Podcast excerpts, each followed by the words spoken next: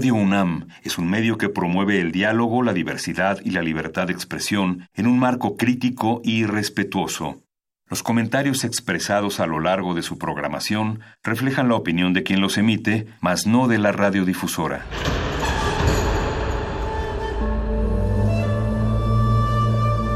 Un templo para la apreciación del ser mediante el sonido. mediante el sonido para nosotros. El sol sale durante la noche. Nuestros gritos llevan la mesura del silencio.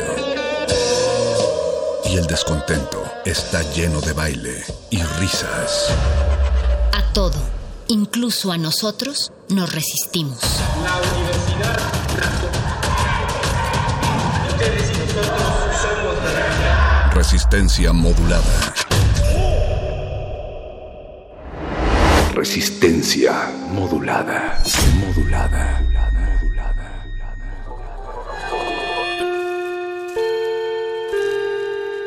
Que hayas tropezado y caído no significa que vayas por el camino equivocado. Becario cinta blanca.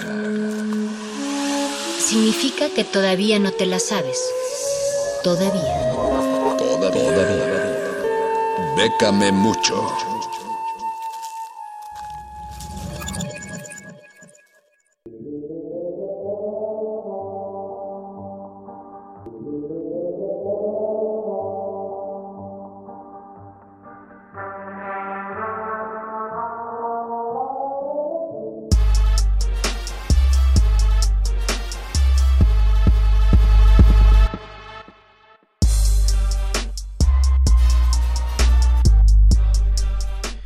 Miércoles 26 de febrero de 2020, con este ritmo de loop mixeado, iniciamos transmisiones en vivo a través del 96.1 FM desde las instalaciones de Radio UNAM en Adolfo Prieto en la Ciudad de México. El Voice y don Agustín Mulia pilotean ya esta nave sonora eh, llamada Resistencia Modulada. Eh, más tarde se integrarán toda la pandilla que ya conocen y que como cada semana están aquí para llegar a sus oídos con los contenidos que ya conoce. Le recordamos el teléfono en cabina, el 55 23 54 12, para solicitudes de cancioncitas, mensajitos para esa personita especial, dudas sobre lo que estemos diciendo porque no tenían lápiz y papel a la mano, o lo que se le ocurra, compártanoslo, échenos una llamadita sin pena, o si es más de la cibercarretera de la información, puede hacerlo vía Twitter, arroba R o Facebook Resistencia Modulada. Pero vámonos con la información porque la beca es de quien la trabaja. Esta noche la primera opción que les traigo es la de Creative Residency Program o el programa de residencia creativa a cargo de el Centro de las Artes en Nueva Zelanda. Cierra el próximo 31 de marzo y está abierto a personas evidentemente de Nueva Zelanda, pero también abren la convocatoria a todo el mundo para una residencia con duración de entre uno y tres meses. Hay que tener un compromiso con la comunidad donde se va a realizar o, pensar en un proyecto que tenga un engagement, como le llaman en las bases. Eh, será una parte integral de la propuesta para ser seleccionados, ya que se anticipa que al finalizar la residencia culmine ya sea en una exposición o en un performance, una lectura, talleres, conciertos, dependiendo cuál sea la disciplina artística con la cual está participando, tiene que realizar algún evento donde se vea involucrada la comunidad. También se espera que los residentes estén interesados en colaborar con profesionales locales Pueden participar profesionales creativos de una amplia gama de prácticas como lo son artes visuales, manualidades, música, teatro, danza, cine, escritura, diseño, fotografía, arte digital y sonoro, moda y juegos.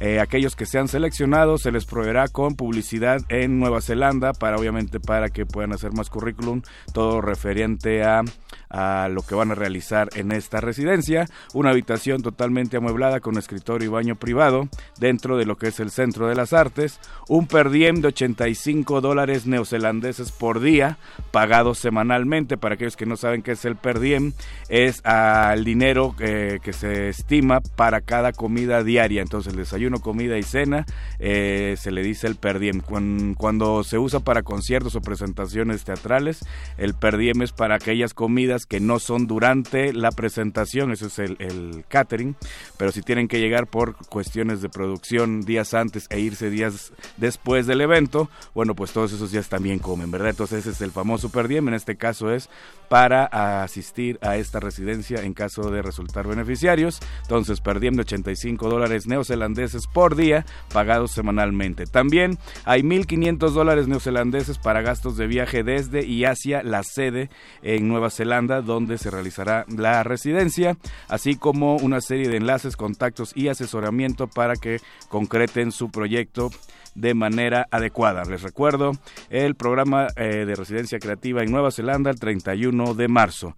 La siguiente opción que traemos esta noche es la de becas para mujeres investigadoras para ir a Japón. Cierra también el 31 de marzo y el objetivo es permitir a investigadoras, estudiantes de posgrado, prometedoras de cualquier campo, que pasen un periodo de tiempo en una residencia en un instituto de posgrado en Japón. El periodo de estadía eh, es de 4 a 6 meses y está contemplado entre octubre de 2020 y marzo del 2021. Eh, el perfil de las solicitantes deben ser evidentemente no mujeres japonesas, deben tener menos de 45 años, vivir fuera de Japón en el momento de la, de solicitud, tener un título de maestría o superior y ya haber identificado previamente alguna institución o universidad donde se realizará la investigación, ya que son parte eh, de la documentación que les solicitan eh, para aplicar. Esta comprobación de que ya tienen, eh, ahora sí que apalabrado con alguna institución en Japón, esta, esta investigación, esta estancia que realizarían en Japón. Les recuerdo, becas para mujeres investigadoras es en Japón, cierra el 31 de marzo, ya que entren a las bases, van a ver para cada pregunta, hay un documento en especial, hay un clic, un enlace que le pueden dar clic para ver detalladamente todo lo que solicitan en cada caso. Y la perla, la joya de esta noche es las becas para mujeres en la ciencia a cargo de L'Oreal, UNESCO, AMC y Conalmex. Eh, cierra el próximo 20 de marzo a las 4 de la tarde. Anualmente otorga cinco becas para las mujeres en la ciencia con un valor de 100 mil pesos cada una. Estas becas están destinadas a la realización de trabajos de investigación científica a nivel postdoctoral en algunas de las áreas como lo son ciencias naturales, ingeniería, tecnología y ciencias exactas. Podrán concursar cualquier joven científica de nacionalidad mexicana que haya obtenido el grado de doctora en los últimos cinco años y que no haya cumplido 40 años de edad al primero de mayo de 2020. Les repito las fechas de las tres convocatorias para aquellos que andaban un poco distraídos. programa de residencias creativas en Nueva Zelanda, 31 de marzo. Becas para mujeres investigadoras para ir a Japón también cierra el 31 de marzo y becas para mujeres en la ciencia L'Oreal, UNESCO, AMC con Almex cierra el próximo 20 de marzo a las 4 de la tarde. Pero no se preocupe, respetable Radio Escucha, que si no tenía lápiz y papel a la mano, estas opciones ya las puede checar en el Facebook de Lecharre, así como en Twitter arroba R Facebook Resistencia Modulada. Y no llore, respetable auditorio, siga en sintonía con Resistencia Modulada y sus contenidos, ya que a continuación, cuando concluya esta su sección Chidei, se quedan a cargo de Mago Conde y Luis Flores en Muerde Lenguas, Manifiesto con la señora Berenjena y Perro Muchacho y Playlisto conducido por Mónica Sorrosa. Mientras tanto, los dejo con un tema, Fade Into You de Macy Star, eh, conmemorando, recordando a David Rothbach, guitarrista y cofundador de esta banda emblemática de los noventas, quien acaba de fallecer eh, ayer a los 61 años de edad. Todavía no hay eh, públicamente una causa de su muerte, pero lamentamos mucho que haya partido este guitarrista y cofundador de Macy Star, ya que lo recordamos con mucho cariño. Bueno, mientras se quedan con este tema, uno de los más conocidos de esta banda, Fading to You, pero nos escuchamos la próxima semana con más opciones de convocatorias donde puedan aplicar mexicanos porque la beca es de quien la trabaja.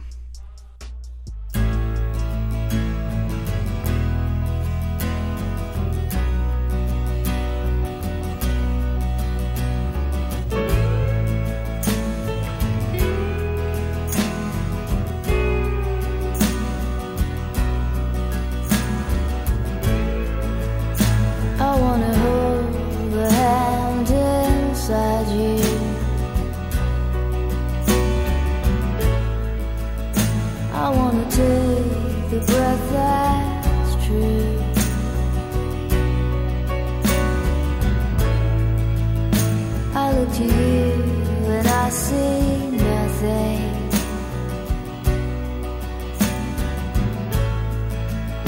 I look to you to see the truth.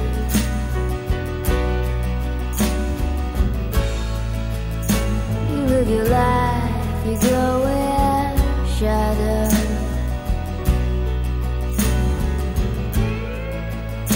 You'll come apart.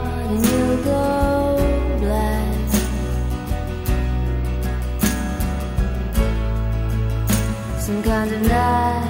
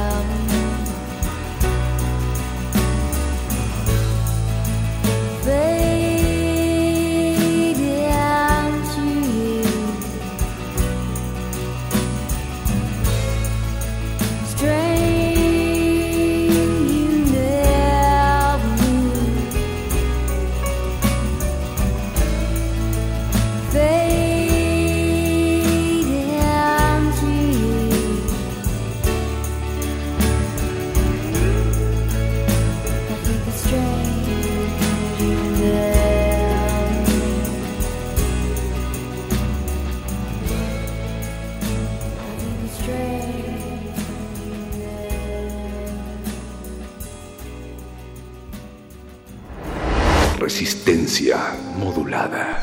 Modulada.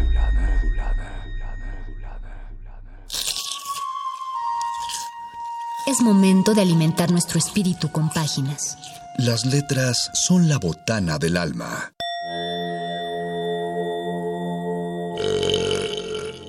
Recuerda la máxima. Los libros son como los tacos. Aún los malos son buenos. Muerde lenguas.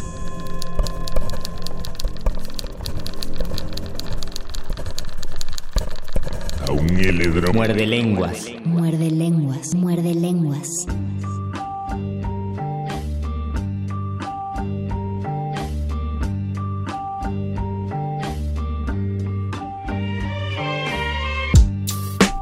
Muchas gracias al Charro por dejarnos el espacio en su cabina y dejarla calentita, como si no hubiera suficiente calor en este clima de 18 grados a la sombra, con una sensación térmica de 70 grados centígrados. Los saludamos desde la cabina de FM en, resistencia modulada. Ya inició el Muerde Lengua, su programa favorito de letras, tacos. Y copias, y copias, y copias. Y copias, y copias, que no es lo mismo que plagio, que es justamente las clasificaciones que vamos a hacer el día de hoy. Ya escucharon la voz de mi compañero Luis Flores del Mal. Y escucharon la auténtica voz de mi compañero el Mago Conde. Y saludamos también la producción que está realizando nuestro querido Voice con la operación técnica de don Agustín Mulia y la presencia que aún se siente del charro, pero el charro ya ya, pasó y es hora de empezar con lo que nos truje en este programa. Pero antes de entrar en la materia acerca de las copias, los plagios y la metatextualidad, tenemos que informar que debido a la enorme oferta cultural que se está dando a principios de año, cosa que que contradice muchísimo lo que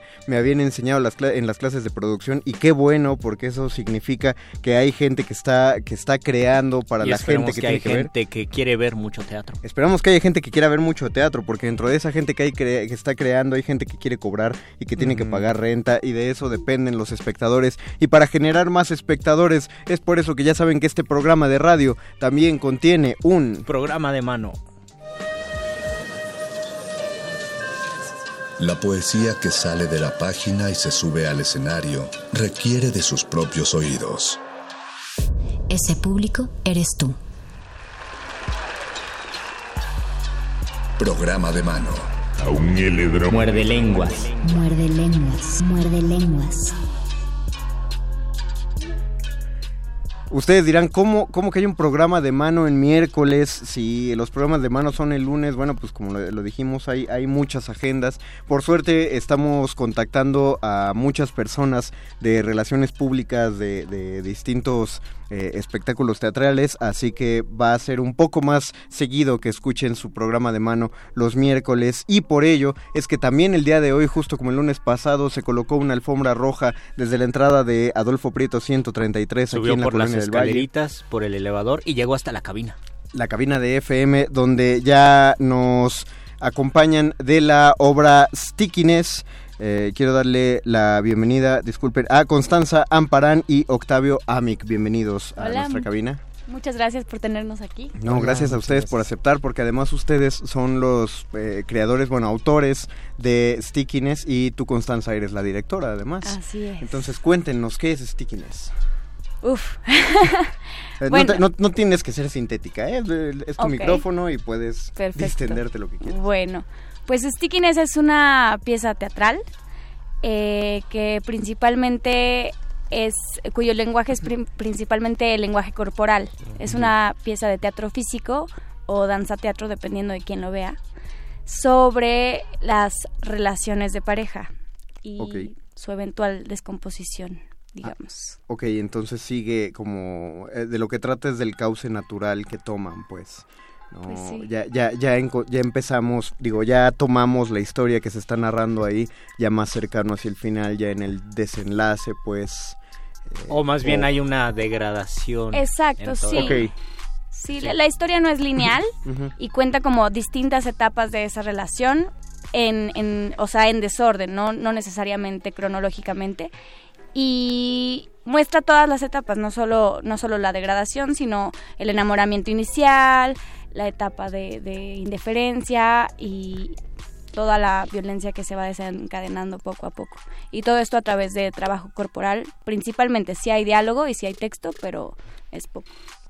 Para, para la audiencia que nos escucha y eh, tenemos muchos escuchas que sí ven teatro, pero algunos otros se están adaptando a las nuevas propuestas escénicas. Eh, entonces, cuando se habla acerca de teatro corporal, de teatro corporal, eh, ¿cómo, se lo definirían para quien este término le resulte muy nuevo? ¿Es casi una coreografía o cómo lo, lo llamarías? Sí, muchas veces eh, le tenemos miedo a este tipo de lenguaje, ¿no? en el que nos decimos, no, la verdad yo no he visto suficiente teatro como para poder entender un lenguaje corporal, pero en realidad las imágenes que presentamos son eh, pues muy básicas en el sentido de que son muy sencillas de entender, ¿no? Siempre están cargadas de símbolos, están cargadas eh, de experiencias personales, que la gente se identifica mucho y construye su propia narrativa. Constanza mencionaba que no hay tanto texto eh, y el público va construyendo su propia historia, ¿no? Dependiendo de, de su propio contexto. Entonces, como definir estas piezas eh, de, alguna forma, pues sí es como una coreografía eh, que va pintando imágenes y el mismo público las va descifrando. ¿No? Entonces, el hecho de que no hay tanto texto también da oportunidad y campo a que pues haya discusión entre las personas que van a verla, ¿no? Una persona va a captar y se va a enfocar en muchas otras imágenes que, alguna otra, ¿no? Entonces pueden decir, ah, yo he estado en esa posición, yo he estado en la posición de él, en la posición de ella, ¿no? Este, en mi relación, o yo conozco a una pareja que está pasando por esto, porque es muy común. Eh, creo que la mayoría de nosotros, eh, de nosotras también, pues eh, nos estancamos mucho en, en puntos rojos y no sabemos cómo salir eh, no sabemos cómo poner límites, no sabemos cómo lidiar con algunas de las emociones que estamos eh, acá mostrando y tampoco se trata como de decir, ¿no? Esto es lo que tienes que hacer tú, ¿no? Te presentamos la historia de esta pareja que ni siquiera tiene nombres, ¿no? Eh, y pues tú, el público solito va construyendo su propia historia. Ok, entra más por lo emotivo y lo sensorial, pues. Exacto. en lugar de, de, un discurso que sea eh, como compuesto en bandeja de plata para el espectador, uno, uno, uno atrapa las imágenes y lo va construyendo. Eh, cómo construyeron este, eh, esta historia, es decir, digo, si, no es una cuestión de, de, texto, sino de pensar, y sobre todo que no está contado de manera lineal, eh, cómo lo planificaron, en qué lo... ¿Cómo, se, cómo se configuraron los movimientos. Ajá, cómo lo registraron, hubo una escaleta antes de empezar eh, pues, el montaje. Es interesante porque cuando preguntan si es coreografía, a mí siempre me da mucho miedo decir que sí. Ajá porque automáticamente la palabra coreografía te lleva a danza, ¿no? Sí. Y te lleva, bueno, sí, o sea, depende de tus referencias de danza, pero te puede llevar a danza clásica, a ballet, claro. ¿no? Y, y está muy lejos de eso. Entonces por eso le decimos teatro físico, porque a pesar de que sí hay danza y sí hay coreografía y sí hay movimiento entre todas las comillas posibles estético, mucho del lenguaje son acciones físicas. Y creo que eso es principalmente debido a que, a pesar de que yo soy bailarina, Octavio no lo es. Entonces, él es principalmente, él estudió teatro. Entonces, cuando decidimos trabajar juntos, forzosamente tuvimos que hacer una amalgama de las dos cosas, de manera que yo pudiera hacer teatro corporal o teatro de objetos o teatro de luz y sombras, incluso, que es lo que hace Octavio. Y yo darle a él como el lenguaje corporal de danza. Entonces fue como, pues no sé, una... Una comunicación, ¿no? Un Sí, sí, un intercambio que fue muy interesante en, el proceso.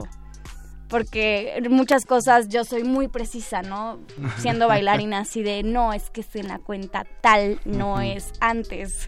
Y Octavio así de, ¿Por qué? O sea, ¿por qué tiene que ser en el turú? ¿Por qué? Y está interesante porque esto también se traduce a la historia de la pareja. O sea, oh. utilizamos, utilizamos pues el, las habilidades corporales de Constanza y mis habilidades, entonces eh, paralelo a eso está como el la lucha entre las, los dos personajes, ¿no? Uno en algunos puntos puede más que el otro y como que eh, se aumenta el, el, rol de poder que tiene sobre el otro y se intercambian en algún punto, entonces es muy dinámico.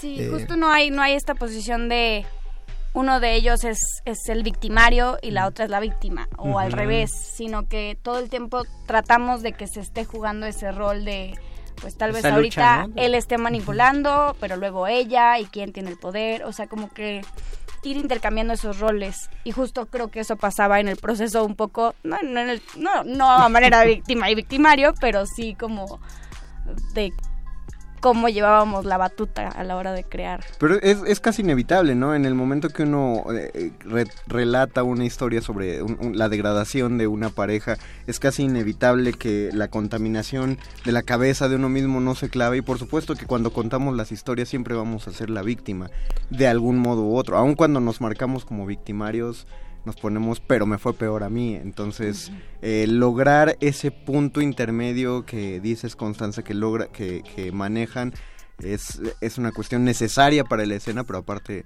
eh, difícil de conseguir. ¿Cuánto tiempo trabajaron en, en Stickiness desde, desde que se les ocurrió? Y sobre todo, ¿cuándo dijeron vamos a hacer esto, antes de que se llamara Stickiness? Pues Stickiness es, chistoso porque además lo que dices de, cómo se nutre a partir de, cada quien, ¿no? Yo, yo estaba saliendo de una relación tormentosa de sí y ahora no y ahora otra vez y etcétera, ¿no? De meses, ¿no? Y ya por los últimos meses empecé a tener sueños de imagen, de ciertas imágenes que de hecho permanecen en la obra. Curiosamente no fue de las imágenes borradas, sino que son de las imágenes más icónicas de la obra. y, y, como que empecé a, traducir todas esas imágenes a imágenes corporales. Y por esas fechas también Octavio se apareció. Porque además Octavio y yo somos este, compañeros de secundaria. Oh. Ok. Torreón, Coahuila, un saludo a Torreón. ¡Uh! La laguna. Saludos a toda esa parte, de, a todo el estado. Sí, es la laguna, además, es Torreón.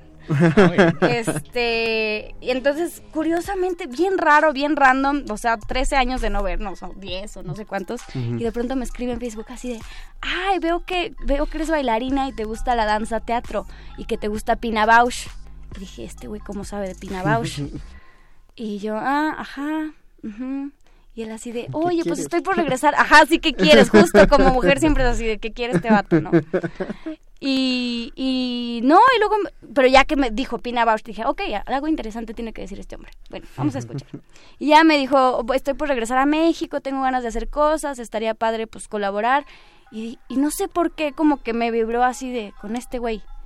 Porque estaba como ya muy agotada de hacer danza, danza, danza, coreografía, bailarines, tratar con bailarines, 5, 6, 7, 8. Entonces dije, eh, sí, con este cuate me la quería trabajar hicimos un bosquejito mini para un concurso de coreografía, ¿no? Que no ganamos además. Pero hicimos un bosquejo de 10 minutitos con esas imágenes iniciales que yo había tenido. Y salió súper natural, ¿no? Fue interesante también porque estábamos en dos posiciones diferentes. Constanza estaba en esta relación tormentosa o saliendo de esta relación tormentosa y yo todavía seguía en una relación muy linda, muy bonita, en la que todo estaba estable. Eh, pronto, pronto iba, pronto iba a entrar a esa eh, etapa tormentosa, pero por el momento estaba en ese momento no estaba todavía. Todavía no podías ensayar ciertas partes. Entonces tiene las dos como gamas, ¿no? sí, justo así como se nutre de la danza y del teatro, también se nutre de las partes bonitas de las relaciones como de las partes tal vez no tan lindas. Oigan, sonoramente, ¿qué, ¿con qué nos vamos a encontrar? Pues obviamente como hay poco diálogo, mucho de la obra está, está narrado a través de la música. Y las elecciones musicales también fueron... Es que es curioso, es muy diverso y muy sencillo. En realidad no hubo una problemática así de, híjole, para esta escena que usamos como que todo se fue dando. Hay música desde Nine Inch Nails hasta Rupa and the April Fishes hasta los, los ¿cómo, ¿cómo, se llaman estos cuates de la música balcana? Ah, eh, es una rolita de... Ay, música balcánica, es, pero sí es un... Super festivo. Exactamente, algo muy lejano al grunge. Hay, hay por ahí, no les vamos a decir cuáles, pero versiones de típicas baladas mexicanas ah, en saxofón. Oh. Entonces, como para acentuar lo cursi, lo romántico. Sí, no, el saxofón, la sensualidad, ¿no? Sí, exacto. hay de todo un poco en cuanto a, en cuanto a música se refiere. Mucha de la música la hicimos nosotros también. Ah, sí, Octavio se rifó con, con, con, como score sonoro de, de, algunas partes. Entonces ahí van a ver piezas originales también. Una pieza original también compuesta sobre la para, para la escena específicamente. Ajá, exacto. Ok, ya y creo que ya es una bastante interesante para la audiencia creo que ya, ya hemos logrado capturar sus oídos. ¿Por qué no les damos algunas coordenadas y les decimos cuándo y dónde y a qué hora? Claro que sí. Bueno, estamos jueves, viernes, sábado y domingo en Teatro El Granero, en horarios de teatro que son jueves y viernes a las 8, sábados a las 7 y domingos a las 6. Estrenamos el 20 de febrero, es la semana pasada, y eh, vamos a estar hasta el 15 de marzo. Ok, hasta el 15 de marzo, esos son en total unos seis fines de semana, ¿no? Que... ¿Quedan unos tres? eran cuatro fines de semana, nos ah, quedan eran tres. cuatro fines, ah, claro, 15. Sí, quedan, sí, sí. quedan tres, entonces quedan 12 funciones. 12 funciones. Jueves, jueves y viernes a las 8 de la noche, sábados a las 7, domingos a las 6 en el Teatro El Granero.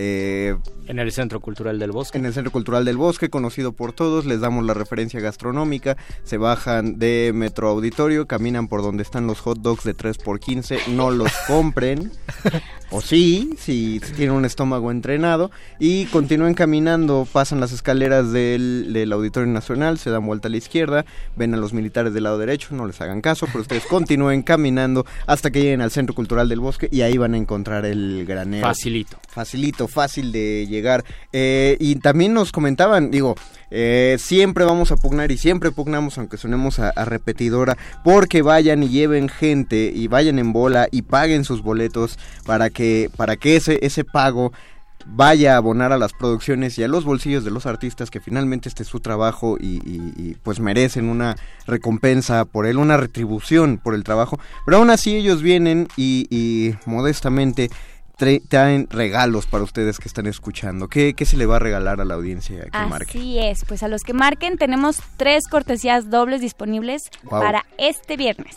¿Tres cortesías dobles? Sí para este viernes a las 8 de la noche. Tengo, tenemos que informarles que al ser el Centro Cultural del Bosque, para hacerlas válidas, sí tienen que llegar ya por muy tarde, media hora antes de sí. la función, porque a tienen que a taquilla, uh -huh. porque uh, después de eso ya se liberan y ya no las siguen apartando, entonces tendrían que llegar siete y media por muy tarde a la taquilla del teatro El Granero. Tres cortesías dobles para este viernes. Para, 28. Para este, para este viernes, no, 27. 28. 28. 28. Ah, claro, hoy es 26, sí, cierto. Ajá. sí, sí, tú hiciste. Perdóname, Luis, perdóname. Para este viernes 28 a las 8 de la noche, las primeras tres personas que se comuniquen al 55 23 54 12. Otra vez más stickiness. 55 23 54 12. Ustedes pueden llamar, recuerden que solo tenemos un teléfono y una tenemos persona que nos va a ayudar. Una persona que no sabemos quién es, pero el perro se rifa o el voice que está Me queda una última pregunta, ¿qué, ¿por qué stickiness? Ah, esa es una buena pregunta. Sí. Sí, sí, sí siempre parece así como que hay que el, el título en inglés, ¿no? Porque porque, porque, porque a mí me gusta ¿no? porque es esdrújulo. es sonoro, punto, pues. Claro, sí. No, pues Sticking es justo cuando estaba saliendo de esta relación tormentosa, me tocó leer un texto en una materia de estudios culturales de una autora inglesa que se llama Sarah Ahmed, uh -huh. que trata sobre, o sea, a, acuña este concepto de stickiness como el afecto y las cargas emocionales que le damos a ciertos objetos. Entonces, okay. ¿cómo, ¿cómo les damos ciertas cargas emocionales, significados, este y hasta cierto punto cierto peso a los objetos y como uh -huh. tal vez un objeto insignificante que ya no me queda, que ya no me sirve, que ya no me gusta, pero no me puedo deshacer de él por todo lo que significa. Entonces okay. luego yo llevé ese concepto a, a que eso hacemos también con las personas un poco, ¿no? Con nuestra pareja disfuncional ya cargamos su cuerpo de ciertos significados y entonces esta persona representa ciertas cosas para mí que tal vez ni siquiera es. Pero, pero yo le doy esa carga y yo le doy ese significado y lo cargo de ciertas emociones que tal vez no le corresponden, pero por eso no me puedo separar de él, porque, claro. porque ya le di toda esa carga yo a él. Sí, cargamos, o a ella. cargamos con las expectativas que queremos de la otra persona, más que la otra persona en sí, ¿no? Y ahí es cuando siento que empieza todo lo tormentoso, oh. cuando... Sí, claro, eh, la otra persona se vuelve un concepto que vive más Exacto. en nuestra cabeza de lo que realmente era y esa es la persona que decimos, y es que no puedo, tengo que volver a hablarle. Sí, sí no lo puedes soltar justo y ese es el stickiness, es oh, como quedarse pegados y todo lo que le adherimos a esa persona. Muy buen concepto, muy buen concepto, ya, ya se, nos, se nos va a pegar, se nos va a quedar stiqueado aquí con nosotros. Recuerden, ¿qué teléfono es Luisito? 55 23 54 12, comuníquense y reciban una cortesía doble para este viernes a las 8 de la noche. Lleguen por ahí de las 7, 7 y cachito para que puedan para que puedan entrar, así que aprovechen. Solo tenemos tres, empiecen a marcar, eh, déjenos con las redes sociales de, la obra para que podamos seguir. Sí, iba a mencionar que también aparte de los boletos tenemos ahí unos pequeños regalitos que ah, hacemos de la utilería, que bueno, los que la hayan visto ya entenderán más por qué, pero contamos con pequeños objetos que también si nos lo piden en las redes sociales, que nos encuentran como arroba pulmón danza teatro en Facebook e Instagram, nos pueden escribir y ahí eh, pues sí, charlamos un poco y definimos ahí si quieren los regalitos, que son unas florecitas con unos tarritos muy bonitos. Ah, ¡Sorpresa! bueno. a las redes. Ya habíamos gritado spoiler, pero ahí está, de todas maneras. Para que comprueben si es verdad, eh, vayan a ver. Ahí ya, ya los encontré. Pulmón Danza Teatro en Facebook y en Instagram, dicen. Están en las dos redes sociales. Vayan, vayan a ver este Pulmón Danza Teatro en Facebook para que puedan tener más noticias, no solo de este, sino de los otros proyectos que vayan surgiendo. Eh, mientras tanto, ¿con qué quieren dejar a la audiencia para concluir? Pues los esperamos. Todavía nos quedan 12 funciones y esperamos verlos por ahí. ¿Qué conviene más? ¿Ir con la pareja disfuncional o ir con el amor nuevo y en plena luna de miel? Pues con los dos. Con los dos. Sí, sí, sí, con los dos. Que cada quien tenga su experiencia, porque justamente hablaban de, de, absorber los movimientos e interpretarlo, así que pues a ver cómo. Si alguien se lleva a la pareja y al ex, yo le pago los oh. Pero tienen que mostrar que fueron. Tienen que comprobarlo con redes sociales y fotos. Con una selfie con nosotros. Nosotros somos, Nosotros seremos los testigos, sí. Pues, este, muchas gracias Constanza, muchas gracias Octavio por haber venido esta noche a Muerde Lenguas. Mandamos un saludo a toda la, toda la producción de Stickiness y les deseamos mucha popó en las 12 funciones que les quedan. y aquí tienen un espacio para los próximos proyectos que les vayan surgiendo. Muchísimas, gracias. gracias. Muchísimo gusto. Gracias a ustedes. Vamos a hacer una pausa musical, Luis. Vamos a escuchar una rolita y regresamos a este Muerde Lenguas de letras, taquitos. Letras, taquitos y copias. Y copias. Y copias. Y copias. A un Muerde lenguas. Muerde lenguas. Muerde lenguas.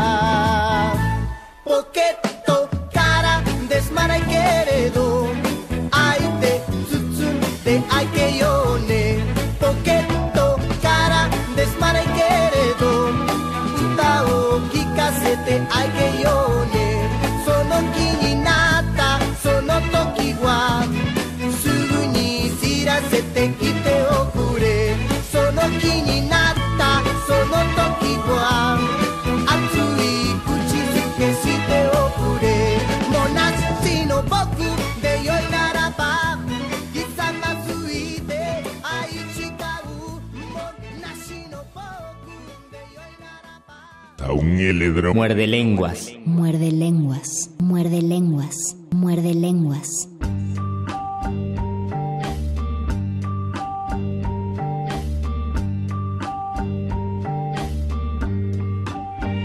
Muerde lenguas.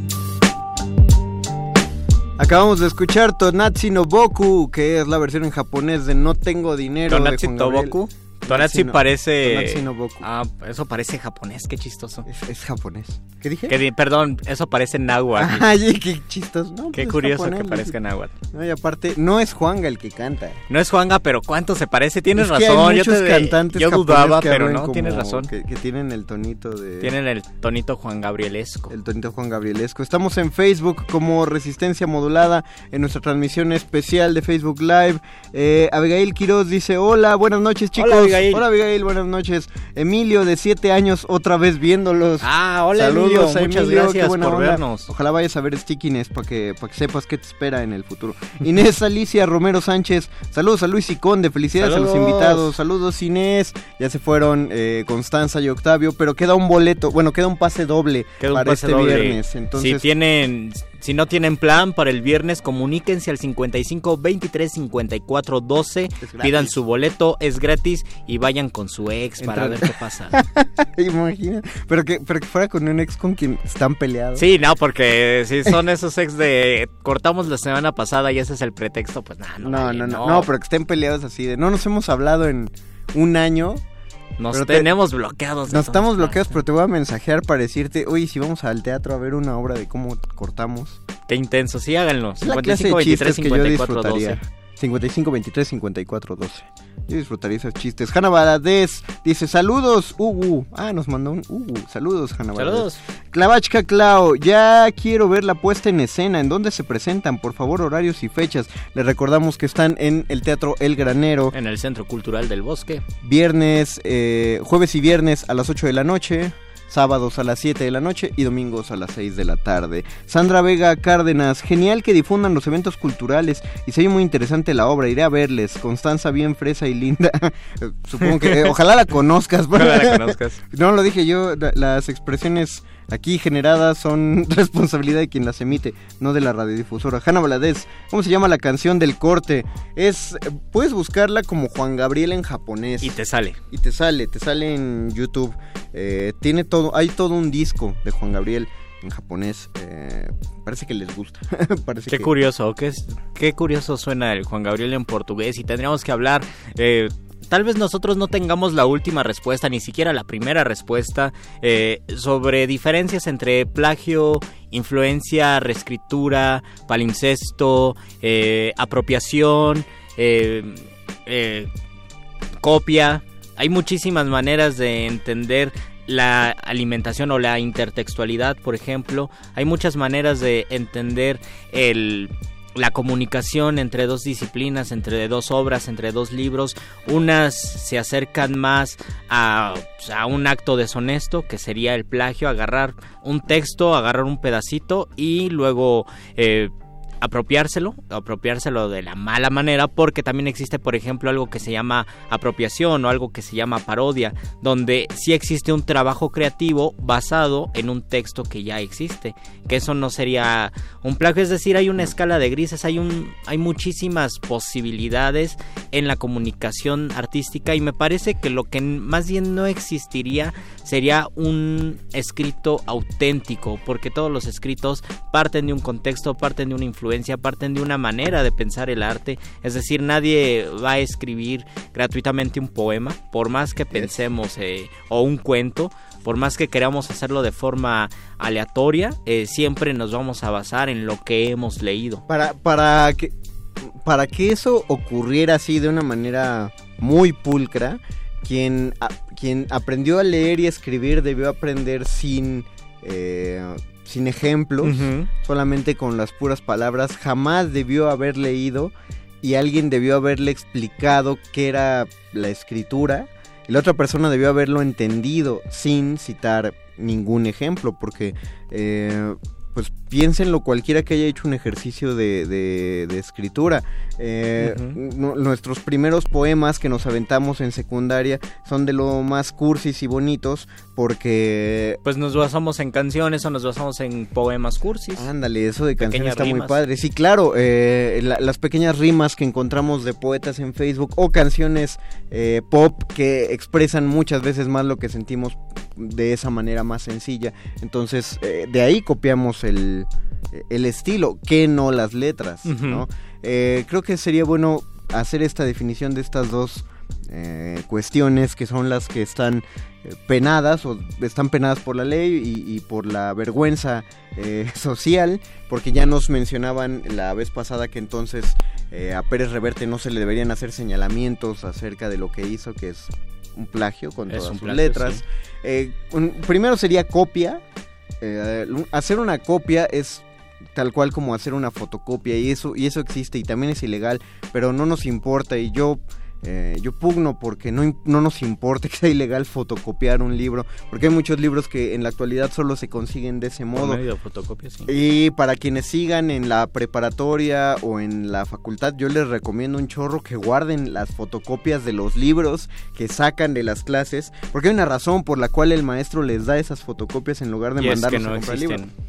No se encuentran ni en la central, eh, ni, ni, ni lo pueden comprar los PD, eh, hasta los PDFs están claro, difíciles Claro, tengan una buena biblioteca de PDFs. Yo de fotocopias no recomiendo tanto porque, bueno, es que también depende en qué momento eh, sacaste esas fotocopias. Es decir, si estudiaste en el 2008, por ejemplo, eh, te dieron varias fotocopias que muchas ya se encuentran por lo menos en PDF. Hay otras que no, entonces si ya tienen bastantes añitos que ahí tienen albergadas sus fotocopias, pues pueden prescindir de ellas. Pero como dice Conde, si ahora están estudiando y si tienen unas fotocopias, eh, de libros que no se consiguen son valiosas. Yo tengo, por ejemplo, que confesar y creo que es algo, algo fuerte si lo pensamos en fotocopias, que alguna vez en un taller fotocopié un libro para compartírselo a los compañeros del taller. A mí me parece un libro muy bueno porque era una poética china que se llama Wen Fu, El arte de las letras, escrita pues por un poeta chino del año 1000 con una traducción de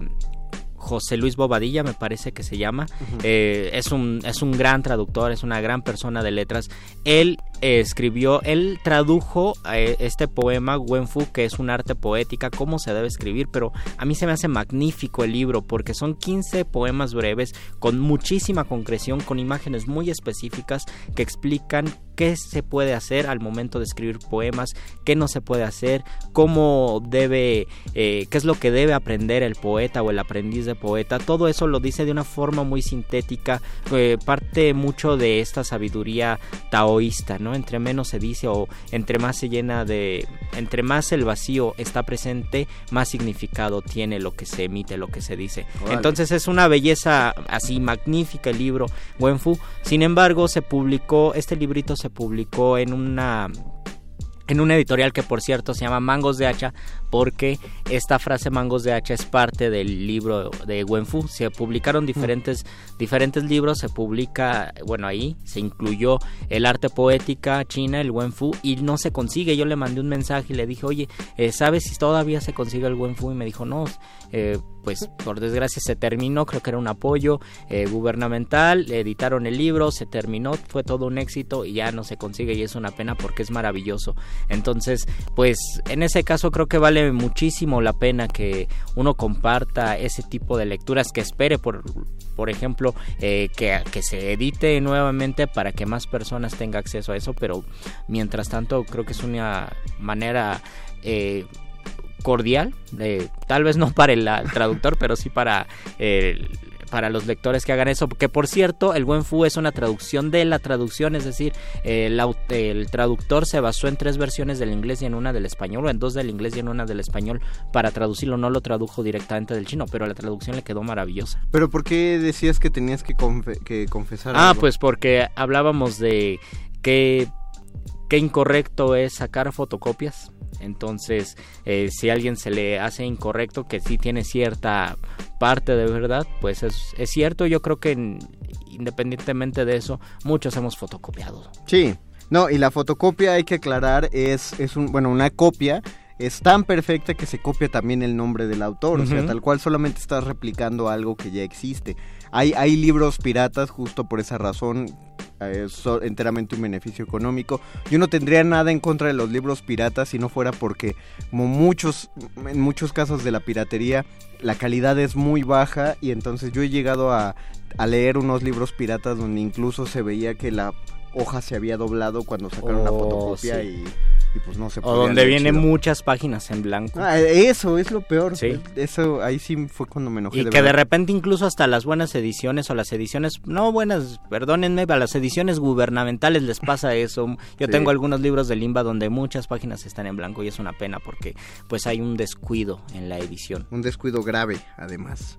Y está cuando un autor toma el texto que otro autor escribió y lo hace pasar por suyo es tal cual una copia, pero en ese caso es cuando ya estamos hablando de un plagio. Un autor que se está adjudicando las palabras que otro autor escribió. Hace cuatro años el escándalo de la tesis de Peña Nieto, donde decían que no era un plagio, sino que estaba citando, ¿no? Y muchos universitarios pues yo creo que les dieron les dio un golpe en el hígado esa esa frase o esa justificación porque si algo aprenden si algo se aprende en todos los seminarios de tesis y en todas las clases de investigación es que si vas a citar debes justamente poner la fuente escribir de dónde lo sacaste no puedes incluirlo en el incluirlo en el texto. Estamos hablando de textos académicos porque ya lo dijimos en textos literarios puede existir ciertos guiños donde no debes citar la fuente pero se debe cumplir como con ciertas cualidades del sentido común, ¿sabe? que sean escritores famosos, que sean frases famosas, que las incorpores al texto, que las reproduzcas, que se note que hay un guiño, eso se puede hacer, pero en textos académicos eh, sí es un plagio. Es una cosa de sutileza, o sea, tú eh, se nota cuando lo que estás haciendo es un homenaje, claro. es una eh, porque parece incluso sátira, bueno, también también depende del estilo de escritura que tengas, pero pero sí, o sea, es, es, evidente que estás haciendo una referencia o un guiño. Y si probablemente la gente no ubica al autor o a la obra, sí está ubicando que se está haciendo un, una cita de algún otro lado. Eh, los narradores la tienen muy fácil porque suelen escribir en los cuentos, por ejemplo, como escribió fulanito y nada más ponen unas comillas y ya. O incluso cuando son obras eh, muy específicas, uno las puede perder, pero sabe que está dialogando con otro libro. Pasa mucho con Bonifaz Nuño. Hace muchas referencias a la poesía clásica. Uno sabe que son ideas de la poesía clásica, no encuentra justamente cuáles son, pero sabe que está utilizando o está homenajeando a autores clásicos. Eso se puede hacer. Entonces, hasta ahí es cuando estamos hablando de eh, metatextualidad o la intertextualidad es cuando un autor hace eso, pero generalmente con sus propios textos. Es como, ah, te voy a hacer una referencia de mi anterior libro, ojalá lo hayas leído y si no, pues ya te estoy dando una, una pistita para que vayas y, lo leas. Pero si no has, si la referencia no es clara, si solamente estás tomando un fragmento o una frase que te pareció muy buena como para utilizarla tú y, definitivamente no estás mostrando que pertenecía a alguien más o que la autoría fue de alguien más, estás haciendo un plagio eh, completo como ya dijo Luis, es más fácil hacerlo en cuestión de textos académicos. O es más, y es más bien es más difícil distinguirlo en los textos literarios porque las diferencias son muy sutiles, pero sí existen. Ya nos tenemos que ir, solo nos vamos con el comentario del Exopolus Labs. Cuando estudiaba en ciencias biológicas IPN, algunas organizaciones estudiantiles editaban los libros de respuestas de los ejercicios, de los libros de texto, por ejemplo, el Morrison and Bolt de química oh. orgánica. Ah, Esas personas se van a ir al cielo, yo creo. hackear además, eso está chido no, no, no sé, no, no tengo ningún juicio moral, pero ojalá se van a hacer y si no, pues ya, que no los castiguen. Muchas gracias, don Agustín Mulia en la operación Muchas gracias, Oscar El Voice en la producción y en la contestación telefónica. Gracias, Alba Martínez en la continuidad. Feliz cumpleaños a la señora Berenjena, si quieren desearle también feliz cumpleaños, ¡Feliz escuchen Manifiesto a continuación, pero antes de escuchar Manifiesto van a tener que pasar por la voz de Perro Muchacho en la nota nostra. Mientras tanto, nosotros nos vamos y nos escuchamos hasta el próximo lunes a las 8 de la noche. Se piden del micrófono de Muerde Lenguas. Luis Flores del Mal. Y el Mago Conde. Muerde Lenguas. Muerde Lenguas. Muerde Lenguas. Última enseñanza del día. El dinero no compra la felicidad. Pero compra libros y tacos. Y eso se le parece mucho. Medítalo.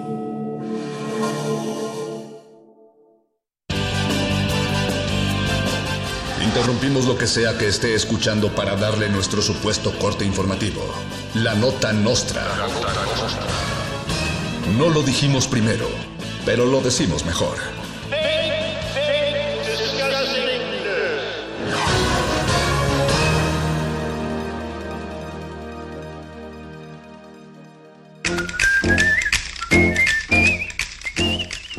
Bienvenidos a la Nota Nostra, el único flash informativo que no tiene coronavirus hasta el momento. Cuauhtémoc Blanco se lanza como cantante. El futbolista, gobernador, comediante y comentarista Cuauhtémoc Blanco se hizo viral recientemente al echarse un palomazo en un acto público. Con motivo del Día del Mariachi, el Cuau decidió hacer lo mismo que hacen todos los gobernadores en todos los actos públicos en todo el país, el ridículo pero decidió hacerlo con estilo cantando una rola de Juan Gabriel. Solo nos queda decir que como cantante y gobernador, Cuauhtémoc Blanco es un gran futbolista y recuerden que nunca llegó a cuartos de final. Mon Laferte revela que ella es en realidad la grafitera Sombra. La cantante chilena Mon Laferte reveló que en realidad es pintora. Harta de la frivolidad de obras como las de Sonamaco, la Ferte anunció una exposición con sus monos en el centro histórico. Para más información de esta exclusiva exposición artística, favor de escribir en las redes sociales de Avelina Lesper. El PG anunció que rifará el crucero del coronavirus. Sí, ante la controversial rifa del avión presidencial, el presidente Andrés Manuel López Obrador anunció en conferencia matutina y sin cubrebocas que con tu cachito también participas en la rifa del crucero rechazado de otros países por estar supuestamente lleno de coronavirus. En la compra de tu cachito para la rifa se te regalará un gel antibacterial. Ese crucero no lo tiene ni Obama. Millennials discuten si es el chico del departamento 512 o 5-2-E. Esta polémica acapara todas las redes sociales y ha generado más odio que el debate entre las quesadillas de queso y las quesadillas que no tienen queso. Luis Flores del Mal propuso esta nota que se haga responsable. El mundo está dividido entre jóvenes y rucos, emergentes y caducos, el futuro y lo vivido. Así que toma partido entre una y otra orilla. Elige en forma sencilla y en broma no te lo tomes. ¿Te gusta Selena Gómez o Selena Quintanilla?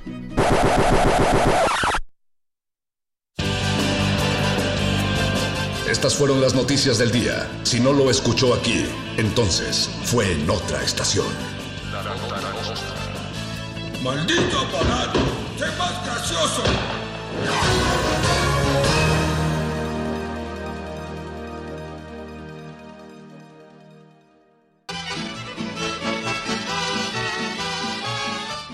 ...2020...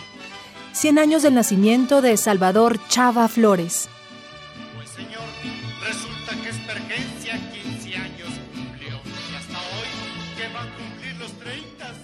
Algo que descubrí sobre Chava Flores es que también era dibujante. Iba este, a algunas verbenas con algunos pintores, por ahí Salvador Vibriesca era uno de ellos. Entonces, pues el gran descubrimiento para mí, y que me sentí también muy identificado con él, fue descubrir originales de Chava Flores que están en su estudio.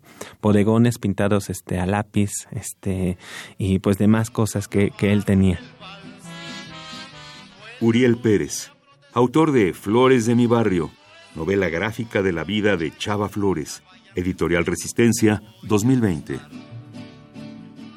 Salvador Chava Flores, 96.1 FM. Radio UNAM, Experiencia Sonora.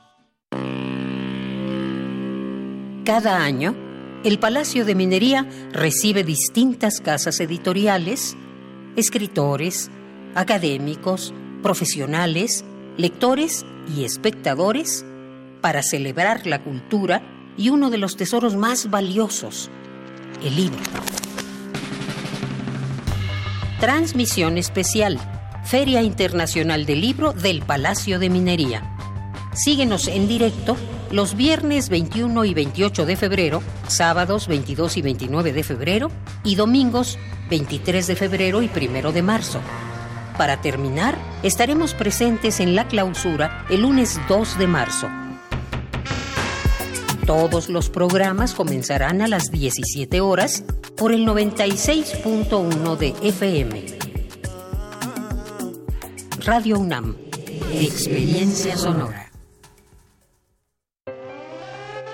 Una cosa es salir de fiesta. Otra cosa es salir de urgencias. Una cosa es querer levantarse. Otra cosa es no poder levantarse. Una cosa es que te lata por alguien. Otra cosa es morir por nada. Las drogas te llevan al peor lugar. Hay otro camino. Te ayudamos a encontrarlo. 800-911-2000. Escuchemos primero. Estrategia Nacional para la Prevención de las Adicciones. Secretaría de Gobernación. Gobierno de México. La estación era un imán. Me atraía. Y eso era una señal del destino. Tenía que subirme a un tren enseguida y quemar las naves. Se me metieron de golpe en la cabeza estas palabras y ya no podía liberarme de ellas. Aún me infundían algo de valor. Patrick Modiano. Radio UNAM. Experiencia sonora.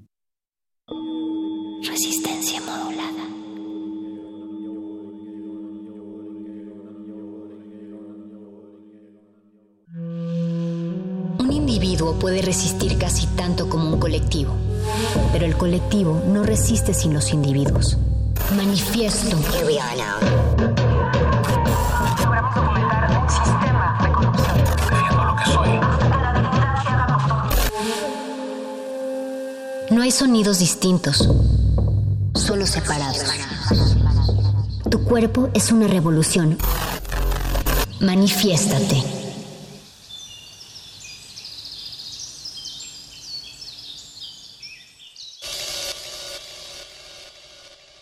Marihuana solo son las flores de la planta hembra que secas y molidas sirven para fumar, es decir, esa es la definición que da la OMS. Entonces nosotros cuando hablamos de cannabis hablamos de toda la planta, cuando hablamos de marihuana hablamos solo del preparado para fumar de manera recreativa o preferimos decir nosotros personal. Todavía no se puede fumar marihuana en México. Le traigo un regalo. Regulemos el consumo de las drogas.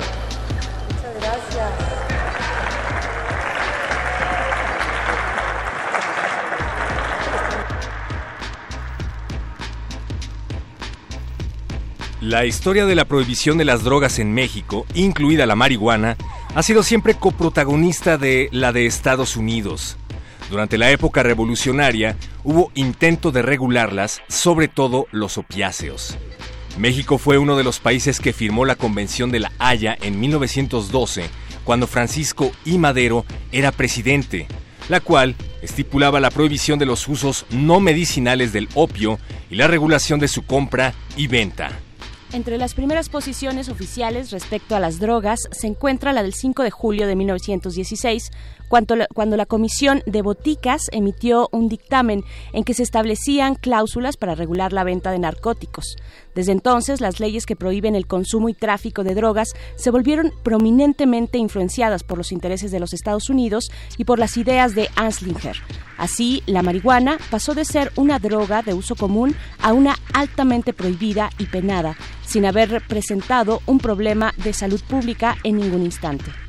El 15 de marzo de 1920 se publicó un derecho en el diario oficial titulado Las disposiciones sobre el cultivo y comercio de productos que degeneran la raza, el cual estaba claramente inspirado en ideas que aludían a la eugenesia.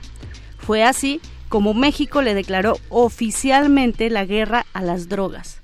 Posteriormente, con el acta de impuestos a la marihuana de Anslinger, la crimin- criminalización de la marihuana se vería potencializada. No fue sino hasta 1934 cuando México tomó las riendas en su legislación con respecto de las drogas y se quiso deslindar de los que dictaban las leyes estadounidenses. José Sirop, del Departamento de Seguridad Pública durante la presidencia de Lázaro Cárdenas, decidió revisar la legislación respecto de los narcóticos, de modo que fue creciendo la idea de descriminalizar la C, sativa, y otras drogas, al igual que a sus consumidores, así como el proponer que el Estado estableciera políticas de prevención y rehabilitación de adictos. Estas ideas se plasmaron en el Reglamento Federal de Toxicomanías en 1940. Entre los puntos más importantes se encuentra el tratar a la persona consumidora como un paciente con una enfermedad y no como a un criminal, de acuerdo con el concepto de justicia de la nación. Inmediatamente después de ser publicado, el gobierno de Estados Unidos lo reprobó y condenó, y llegó a presionar tanto al gobierno cardenista con amenazas que dicho reglamento quedó derogado y los consumidores de droga volvieron a ser criminalizados. No hubo ningún otro intento de cambiar la legislación, sino hasta 2016. No estamos a favor de la liberación absoluta de las drogas. Estamos a favor de las libertades y de los derechos. Estamos a favor de la regulación de la cannabis. Cannabis, cannabis, cannabis. Todavía no se puede fumar marihuana en México. Marihuana solo son las flores de la planta hembra que secas y molidas sirven para fumar. Es decir, esa es la definición que da la OMS. Entonces nosotros cuando hablamos de cannabis hablamos de toda la planta. Cuando hablamos de marihuana hablamos solo del preparado para fumar de manera recreativa o preferimos decir nosotros personal. Estamos a favor de la regulación de la cannabis. Manifiesta.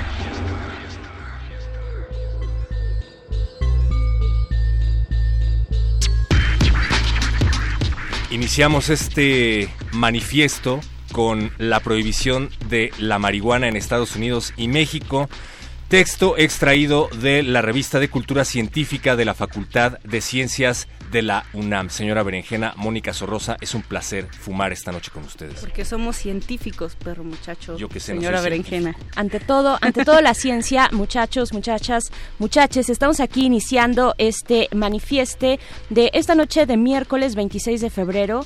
Vamos a hablar precisamente de esto porque es un debate que está en el país, eh, pues en una conversación muy polémica. Está presentado ya un dictamen en el Senado, pero es un dictamen que dicen eh, las personas que han estado organizadas en torno a la legalización de la marihuana que no corresponde a lo que la Suprema Corte de Justicia decretó u ordenó, digamos, para que se legislara en, el sentido de el uso recreativo, sino que sigue siendo prohibicionista, sigue siendo teniendo una mirada muy limitada. Si es que de eso estaremos hablando en esta noche, pues es un debate ya inminente de después de muchísimos años que se han hecho foros, se han promovido espacios, se han realizado marchas, en fin, llegamos a este punto donde ya está un decreto, un, eh, perdón, un proyecto en el Senado de la República.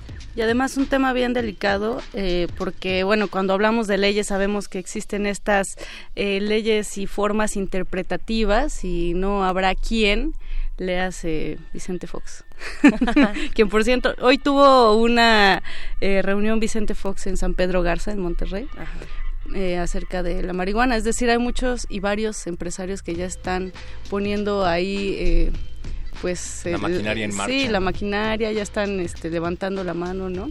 Entonces habrá que ver bien si se legaliza, cómo es que se legaliza y bajo qué término se legaliza para que pues esto no se vuelva eh, como cualquier otro producto o cualquier otra ley que se aprueba y que terminan beneficiados unos pocos. Sí, y no sé hasta qué grado, pero bien podría ser una muy buena fuente de ingresos para, para el país, ¿no?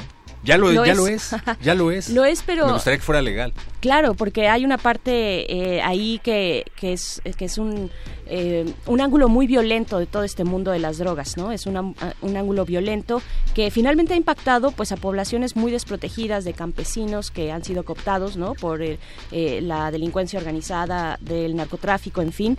Y, pero yo creo que se le cuelgan muchos milagritos, eh, vamos a decirlo así, a la legalización, ¿no? A la, a la, idea de legalización, que con eso va a llegar la paz, que con eso, eh, pues bueno, se va a ir eh, esta violencia y se va a proteger a, a, los productores que están cooptados, ¿no? que, que esto es la posibilidad o la puerta para una economía en torno a la, a la marihuana, al cannabis, en fin. Pero finalmente lo que no finalmente vamos a estar como analizándolo desde distintos ángulos, pero sí lo que mm, ordena la Corte es que se regule, que se legalice en temas específicamente, no de, no de medicina, no de eh, marihuana medicinal ni de otros usos, sino de el uso recreativo, ¿no? El uso lúdico. De eso, de eso está hablando la Corte. Y me parece que muchos de los políticos, en este caso eh, lo que se presentó en el Senado, le han estado dando vueltas a esta cuestión recreativa, eh, un poco también en una visión muy paternalista del Estado, ¿no? Primero, como siempre. Yo, yo siempre lo pienso un poco comparado con el aborto. Es algo que está ahí, es algo que va a seguir ocurriendo, es algo que se hace de manera clandestina en condiciones riesgosas, pero que sigue ahí y que no vas a poder controlar. ¿Por qué no mejor regularlo? ¿Por qué no mejor estar al pendiente de todas las vidas que se pueden salvar, no?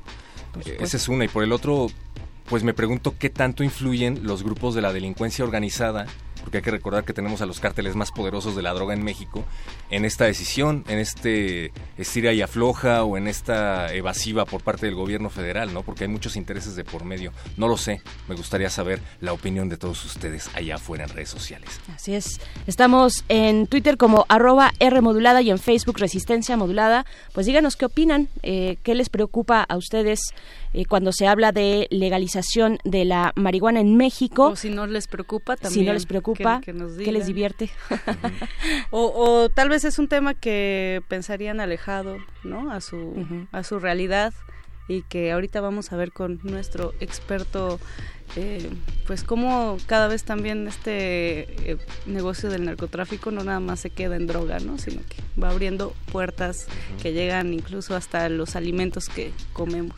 Así es, pues bueno, vamos a estar conversando con Jorge Hernández Tinajero, él es politólogo e internacionalista, activista por la regulación del cannabis, los derechos humanos y las políticas de reducción de riesgos y daños, es socio fundador de la Asociación Mexicana de Estudios sobre Cannabis, la AMECA por sus siglas. Y pues bueno, tendremos esa conversación, va a estar muy interesante y sí, sí, sí estaría también muy bueno que ustedes participen, que nos den su opinión. Ahí están las redes sociales, qué opinan al respecto. Esta conversación muy polémica a la cual es como un encuentro ya muy anunciado y, y lo tenemos ya en puerta, ¿no? Que lo piensen mientras consumen una droga legal.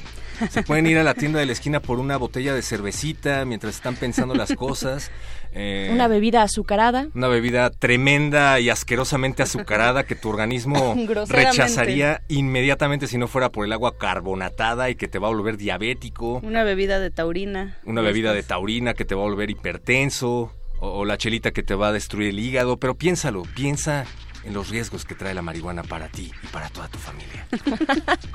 vamos a ir con música. Vamos a ir con algo de Colombia. Desde Colombia, no. ¿Nos vamos con eso? Sí, cómo no. Hablando de marihuana, vamos a escuchar Purple Haze. No, no, no, no vamos Pero ya que estamos en manifiesto. ya que estamos vamos a escucharlo estilo Sí, vamos a escuchar algo colombiano, una versión en champeta del clásico tema de Jimi Hendrix, Purple Haze, eh, Niebla Morada, a cargo de los Meridian Brothers. Sí. ¿Alguna vez te has preguntado qué le pasa al cuerpo humano cuando consume marihuana?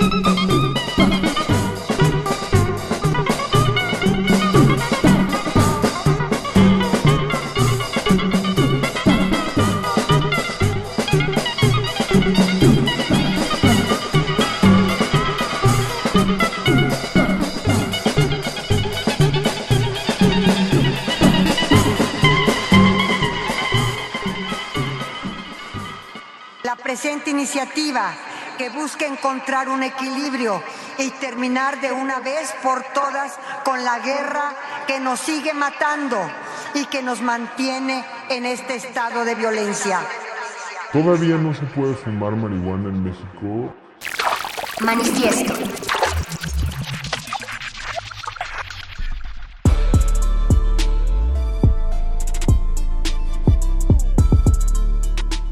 Regresamos, aunque nunca nos fuimos de manifiesta aquí en Resistencia Modulada. Gracias, Oscar Sánchez, por estar en los controles técnicos. Gracias, don Agustín Mulia, por estar en la producción. Y gracias, Alba Martínez, por estar en el departamento de continuidad, producción y demás. Estoy empezando a desvariar porque aquí huele muy raro, señora Berenjena, Mónica Sorrosa. Pero muchacho, ¿cómo estás? Te Estamos estás aquí de convirtiendo en un borrego, Sí. perro muchacho. Oigan, pues ya, ya estamos con nuestro invitado en esta noche. Eh, él es Jorge Hernández Tinajero, politólogo internacionalista. Eh, lo decíamos hace un momento, es socio fundador de la Asociación Mexicana de Estudios sobre Cannabis, la AMECA, y también activista por la regulación de- del cannabis, los derechos humanos y las políticas de reducción de riesgos y daños. Jorge Hernández Tinajero, ¿cómo estás? Gracias por estar aquí esta noche.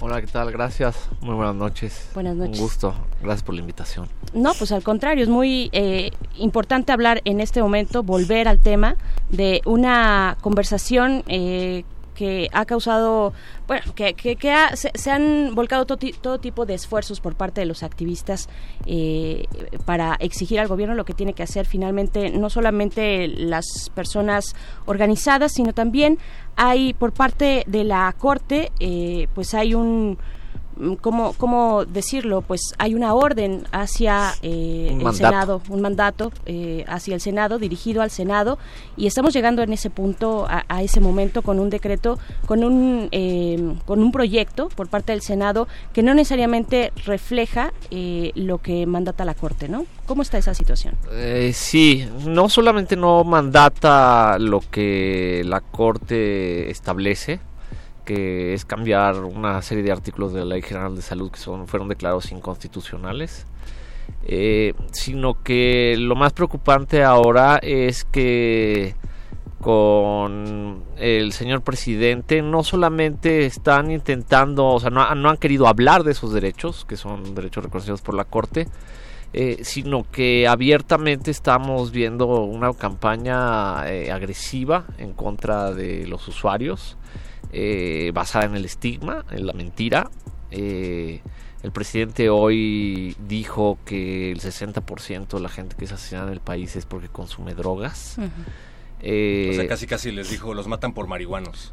Sí, o que digamos en términos de género es la violaron porque traía minifalda, pues, Sí. este, eh, lo cual, pues, digamos, eh, revela que estamos ya no ante una resistencia, digamos, a- para reconocer derechos y ponerlos en práctica y garantizarlos por parte del Estado, sino un abierto ataque a ellos, ¿no? Yo ya lo veo así. A mí me parece que eh, además es algo que concierne más allá del, del cannabis, es algo que concierne a toda nuestra sociedad, es decir, un poder ejecutivo que ignora por completo a la Suprema Corte de Justicia de la Nación, eh, que ordena prácticamente a sus eh, eh, correligionarios en el legislativo no abordar ese asunto. Entonces estamos ante el desacato prácticamente de dos poderes ante un tercer poder que lo único que hizo fue reconocer este derechos de las personas.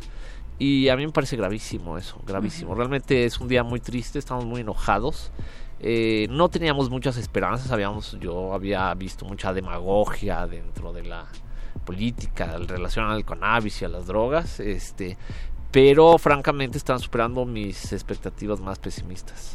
¿Qué es lo que ordena, para, para entender todo este contexto y el punto en el que llegamos al día de hoy eh, con el debate legislativo, bueno, con el proyecto legislativo, qué es lo que ordenó la Corte, hace cuánto y había una prórroga, ¿no? Que, que se fue alargando. Sí, bueno, durante varios años este, estuvimos realizando una serie de litigio estratégico eh, para eh, descriminalizar el uso del cannabis, básicamente. ¿no? Fueron personas que eh, interpusieron eh, un recurso ante la COFEPRIS este, con el fin de cultivar eh, la planta para ellos mismos.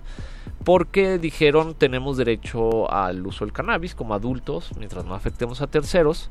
Eh, y, pero no queremos contribuir al crimen organizado y comprarlo en el mercado ilegal. Entonces queremos cultivar sin fines de comercio.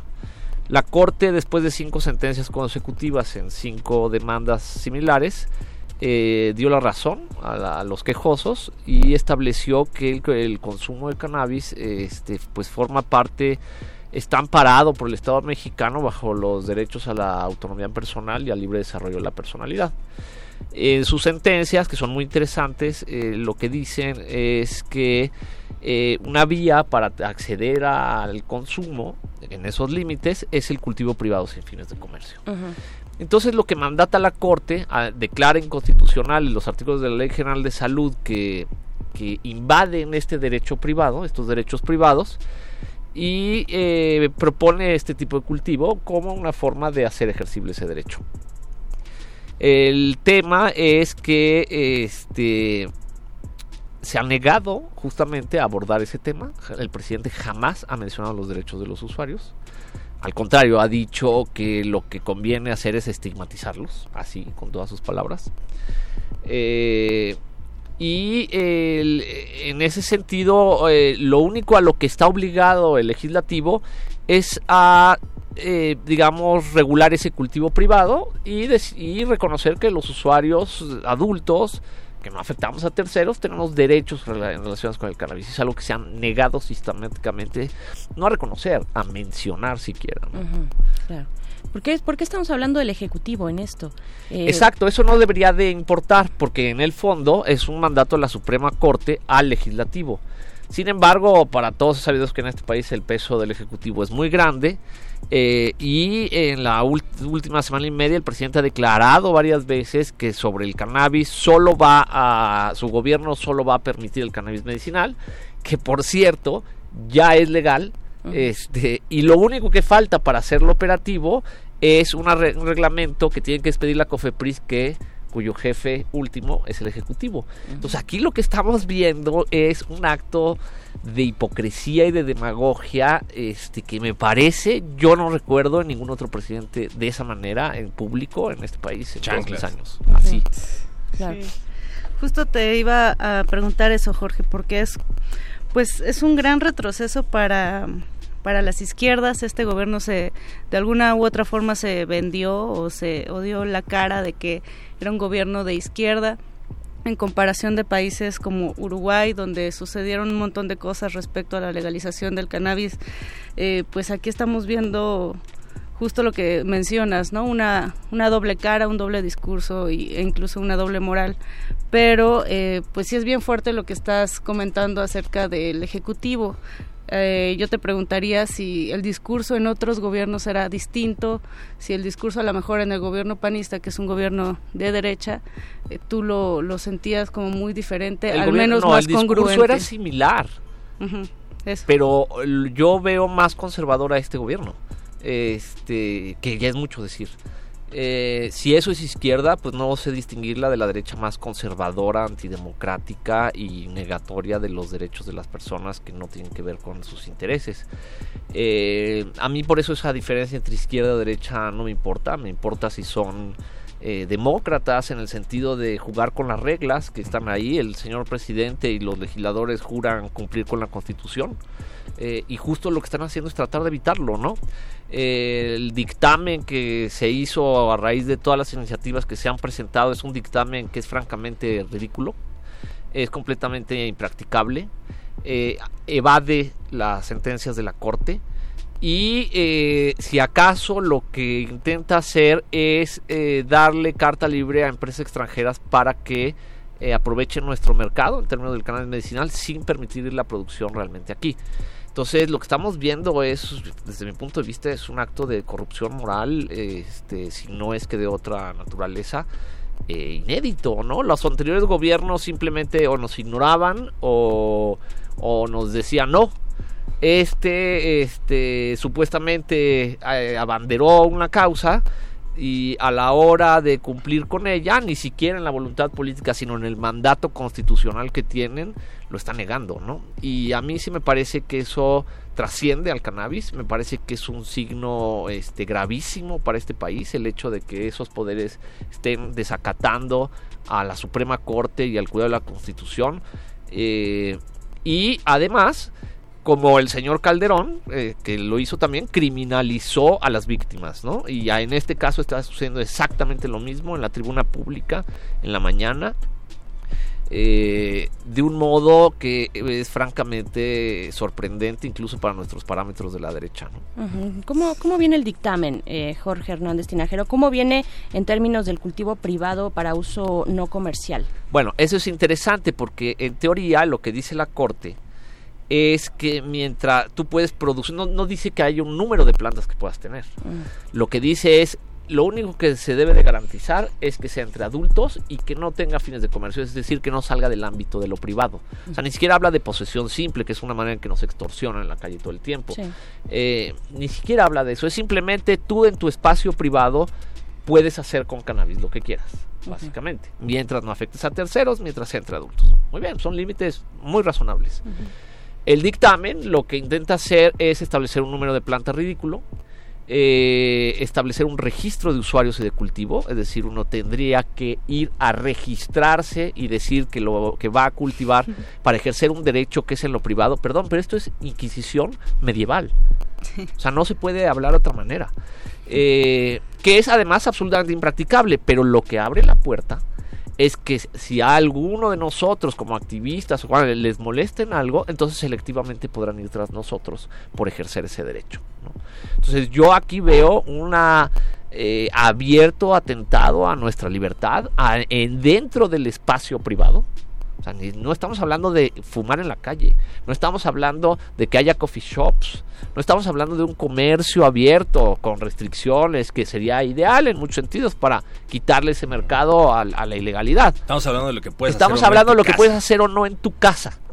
Y están metiéndose ahí y el dictamen es peor de los que ha habido antes con propuestas del PRI, incluso del PRD, eh, por supuesto, el, Movimiento Ciudadano ahora hizo una acotación muy buena en un, decálogo, diciendo estos son los mínimos, esto es lo que tenemos que respetar.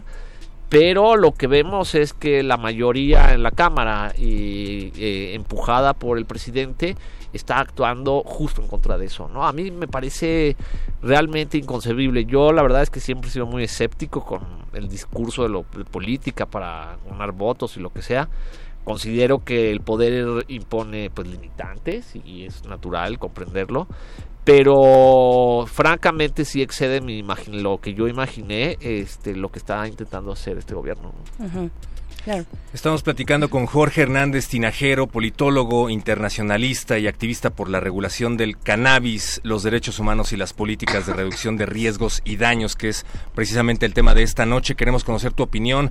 Estamos en Twitter como arroba R modulada, Facebook resistencia modulada y aprovechamos la ocasión para bailar esta cumbia, que es la cumbia de la marihuana de los Golden Boys. Los Golden Boys es una orquesta tropical formada en 1961 en la ciudad de Medellín. Vamos a escuchar y volvemos a manifiesto. Todavía no se puede fumar marihuana en México. Mucho humo, mucho humo. Se quema la banda. Ah, jugando con la mona. Oiga, mi hermano, todos dicen que la banda está borracha, pero es mentira. Oiga, mi hermano, todos dicen que la banda está borracha, pero es mentira. Lo que pasa es que están fumando marihuana de la mona. Lo que pasa es que están fumando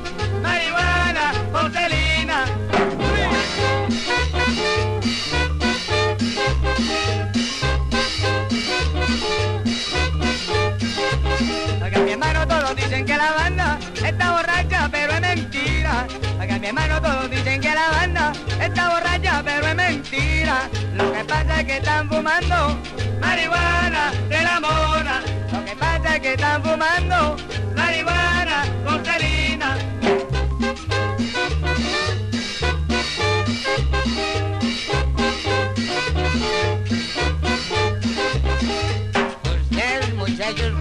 están borrachos tocan mejor. Ustedes no están borrachos. Ah, jugando con la mona. Con el pocho de la vida. Se quema la banda.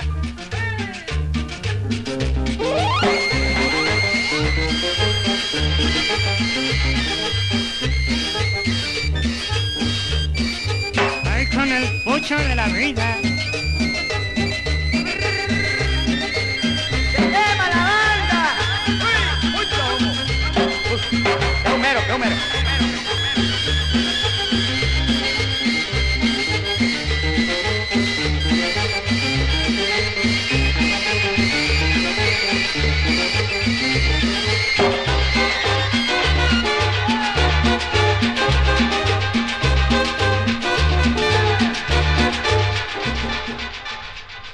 Marihuana solo son las flores de la planta hembra que secas y molidas sirven para fumar. Es decir, esa es la definición que da la OMS.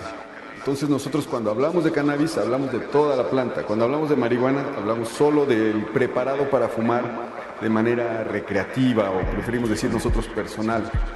Todavía no se puede fumar marihuana en México. Mari- mari- mari- marihuana en México. ¿Alguna vez te has preguntado qué le pasa al cuerpo humano cuando consume marihuana? Manifiesta.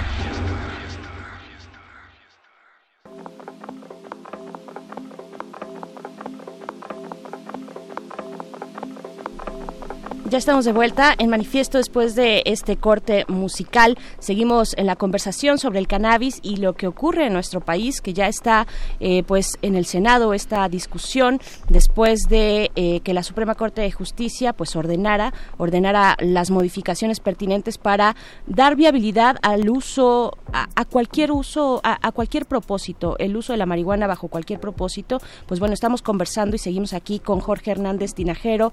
Eh, Jorge, eh, hay en el discurso desde hace mucho tiempo, por lo menos desde que tenemos esta etapa de violencia en nuestro país por la supuesta guerra contra el narcotráfico, eh, ahí existe la idea de que con la legalización se básicamente va a cambiar el panorama, se va a revertir el panorama de la violencia y que con eso vamos a llegar a la paz. Incluso ahora que mencionabas este decálogo de Movimiento Ciudadano, eh, si, si, si, si no estoy equivo- equivocada, se, se llama precisamente regulación para la paz. Eh, Sí, hay un así. movimiento que habla de regulación por la paz. A mí me parece que es un enfoque equivocado. Es decir, uno... eh, es evidente que los mercados ilegales generan intereses y, este, y dinero ilegal, muchos intereses que son capaces de ejercer violencia y que la prohibición de las drogas en general, y se reconoce en todos los ámbitos, pues lo que ha generado son mafias transnacionales gigantes capaces de ejercer violencia, de desestabilizar estados, de atacar a las democracias, algo que le ha sucedido a nuestro país. Eh, sin embargo, eh, también la regulación de las drogas no eh, puede a por sí misma quitarle todo este poder a estas mafias que durante tantos años han traficado con drogas y que se han extendido a otros negocios, ¿no? Sí. Entonces, eh, desde luego a mí me parece que es una condición necesaria el hecho de regulación de drogas en general, cannabis es una de ellas, que es la más consumida de todas, con el fin de tener bajo control ese mercado, de establecer límites, de cuidar la salud y la seguridad públicas, pero eh, eh, y de, de, quitar recursos eh, financieros al crimen organizado. Pero es un error, me parece, fincar la responsabilidad de eso en la regulación de la cannabis. O sea, me parece un despropósito, de hecho, ¿no? O sea, nosotros no, no estamos, eh, por supuesto, estamos a, a favor de que este país se pacifique, desde luego. Y justo lo que queremos hacer es que los usuarios de cannabis queremos ser parte de la solución o del problema. Y ahí está la vía. Si no queremos un mercado abierto, no, no por el momento, cumplamos primero con lo primero. O sea, nada más sáquenos de ser delincuentes, porque no lo somos, estamos ejerciendo un derecho. Y es interesante porque la gente a veces no se da cuenta, pero el hecho de que los usuarios seamos considerados primero como delincuentes que como sujetos de derechos y como somos más vulnerables y, e inofensivos, hace que la policía nos busque específicamente para extorsionarnos, para llenar cifras y deja intactas las redes criminales atrás, es decir, no se mete con quienes sí son peligrosos y eh, justifica su acción de autoridad policíaca deteniendo generalmente detenciones arbitrarias, ilegales, extorsionando usuarios y en caso que se no se dejen consignándolos por mera posesión. La inmensa mayoría de la gente que ha entrado en proceso, no digo que llegue a la cárcel, está por posesión simple, es decir, que es una condición necesaria para consumir. Entonces, es, eh, es increíble la cantidad de recursos de seguridad que se desperdician persiguiendo a sujetos de derecho que lo único que hacen es ejercer ese derecho, está bien, cuando afectamos a los demás pues, debe haber una sanción, el consumo en vía pública debe ser regulado, como es regulado el tabaco, por supuesto no se puede beber alcohol en la calle y es una sanción administrativa. El problema es que cuando nosotros nos detienen fumando en la calle, esa sanción administrativa se convierte en delito por la pura posesión. Y entonces entramos, o sea, gastos del recurso del proceso judicial, de seguridad, o sea, toda la seguridad, el, el único eh, ejercicio de las fuerzas de seguridad que es efectivo es en contra de los usuarios porque somos los que eh, no somos este, peligrosos. Entonces aquí hay una equivocadísima política pública y es increíble que esta dimensión social en un gobierno que se dice de izquierda, lo primero que tendría que ver es cómo descriminalizar a esa sociedad de modo tal que enfoque sus esfuerzos en aquellos que son violentos, peligrosos, que roban. Tenemos un problema gravísimo de eso y entonces, pero desperdiciamos recursos con el otro. Y eso ni siquiera está en las sentencias de la Corte. Entonces, y el, dictamen, la regulación de la cannabis no habla de que la posesión deje de ser delito. O sea, no toca ninguno de los nodos centrales que hacen que el problema de la cannabis sea un problema básicamente de prejuicio y de percepción. Este, son igualmente prejuiciosos esos legisladores, eh, son completamente antidemocráticos. A mí me parece que en términos de la correlación del Estado entre las, los poderes son completamente omisos e irresponsables y los que pagamos, los que pagan el pato son los ciudadanos y no solo los usuarios de cannabis. A mí sí me parece que estos últimos días han revelado eh, una situación mucho más grave sobre cómo este gobierno está enfrentando un tema que nos importa a todos y no solo a los usuarios, ¿no?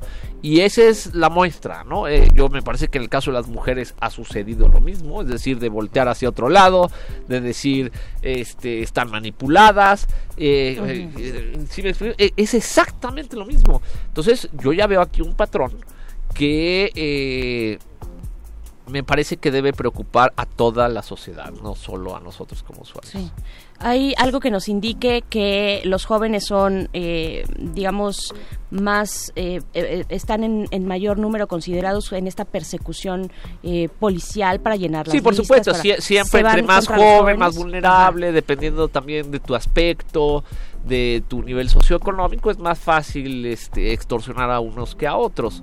Eh, pero eh, y, por supuesto eh, la policía se aprovecha de eso constantemente. Nosotros por ejemplo hemos ido dos veces con la señora Claudia Sheinbaum a decirle miren mientras no cambie la ley lo que podrían hacer como ejecutivos es decirle a sus ministerios públicos y a sus policías no me traigan usuarios. Mientras no haya indicios de comercio de tráfico eso no me importan eso. O sea prioridad cero Sí, o sea, dejémoslo pasar. Que es, por ejemplo, lo que hace Holanda. En Holanda pasa eso, que eh, sigue el consumo está prohibido, todo está prohibido, pero es una prioridad cero porque entienden que ahí no hay ninguna afectación. Y las dos veces que hemos ido con la señora Sheinbaum nos ha dicho, ya le dije a la policía. y entonces le hemos dicho, bueno, pero dígalo públicamente. Y dos cosas con respecto. Si realmente le ha dicho a la policía y no le hacen caso, tenemos un problema aún más grande. Que es, ella da la orden, y ellos no le hacen caso. Entonces tampoco está en control. O sea, a mí me parece que sí eh, han, las autoridades, nuestras autoridades actuales han subestimado el problema que tienen enfrente, han subestimado los derechos de los a los que, eh, que la corte nos ha reconocido y yo creo que han subestimado la inteligencia general de la sociedad con respecto a este tema. O sea, este es este es un momento crítico y en el que no veo de ellos ninguna voluntad política de corregir, de reconocer que tenemos derechos, que somos personas como todos, y, y, menos aún, ahora más grave, de acusarnos de ser este de que los la gente que, que es asesinada pues resulta que andaba en malos pasos consumiendo drogas ¿no? o sea no hay realmente no veo una forma más terrible de abordar el problema, más discriminatoria, más antidemocrática y potencialmente mucho más riesgosa para nosotros como usuarios, porque el presidente en redes, todo eso, tiene una legión de seguidores que lo único que hacen es insultar. Este, a nosotros nos han insultado por todos lados por el mero hecho de, de defender ese derecho, ¿no? Y, y a mí sí me parece que ese odio que está, digamos, siendo incentivado desde el poder es una de las cosas más peligrosas y más riesgosas con las que nos estamos topando actualmente. Y también queda claro que están rebasados, ¿no? Desde hace mucho tiempo se ha, se ha visto que está rebasado el Estado por el narcotráfico, por las organizaciones de narcotraficantes. Y además de que no saben o no les interesa o no están conscientes de cómo manejar el asunto, también me imagino que hay muchos más intereses de por medio, ¿no?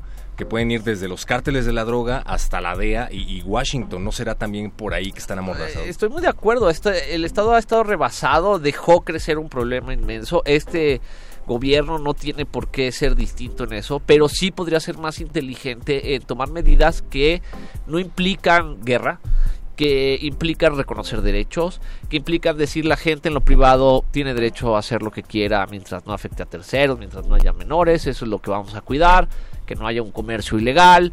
Eh, ¿Se me explicó? O sea, no, no cuesta tanto trabajo eso, la verdad. Pero lo que revela es más bien un prejuicio ideológico eh, y desde mi punto de vista absolutamente inmoral en términos de, de qué es la justicia, eh, cuáles son los derechos de las personas, cómo se debe de respetar las elecciones de los otros. Es decir, nosotros que llevamos 20 años realizando la marcha de la marihuana, nunca hemos bloqueado una calle, eh, recogemos nuestra basura, eh, tenemos carteles que dicen estamos puestos para pagar impuestos. O sea, es, es una demanda lo más ciudadana, lo más respetable y respetuosa de los demás posible. Y miren lo que obtenemos ahora, ¿no? El desprecio, estigma y criminalización, ¿no? Déjenme decirles, en el Plan Nacional de Desarrollo, el señor pre- que está presentado dice que va a legalizar todas las drogas. Sí, eso dice. Eh, obviamente nunca creímos eso, pero ya el hecho de que ni siquiera esté dispuesto a respetar las sentencias de la Suprema Corte de Justicia de la Nación ya habla de otra de otro nivel, digamos, de lo que están haciendo. Claro. Sí, suena más al prohibicionismo y a la cacería de brujas del alcohol, ¿no? Allá en los años 20. Sí, justo hacíamos al inicio de este programa un recuento sobre la historia de la prohibición eh, de México con Estados Unidos también, muy de la mano con Estados Unidos. Y, y eso mm, yo creo que sería bueno también hacia una pregunta final, eh, Jorge Hernández Tinajero, eh, pensar hacia dónde tendría que estar viendo México, cuáles son los referentes, eh, qué está ocurriendo en otros países. Digo, si bien es un día eh, muy complicado para esta situación que, venimos arrastrando desde hace tanto tiempo, eh, hay, hay ejemplos de otros países que han hecho que han hecho algo, ¿no?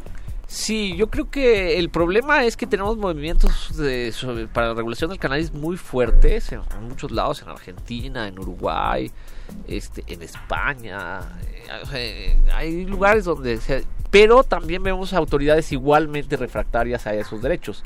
Este, a mí me parece que uno de los mejores ejemplos de lo que podría hacerse en México es España.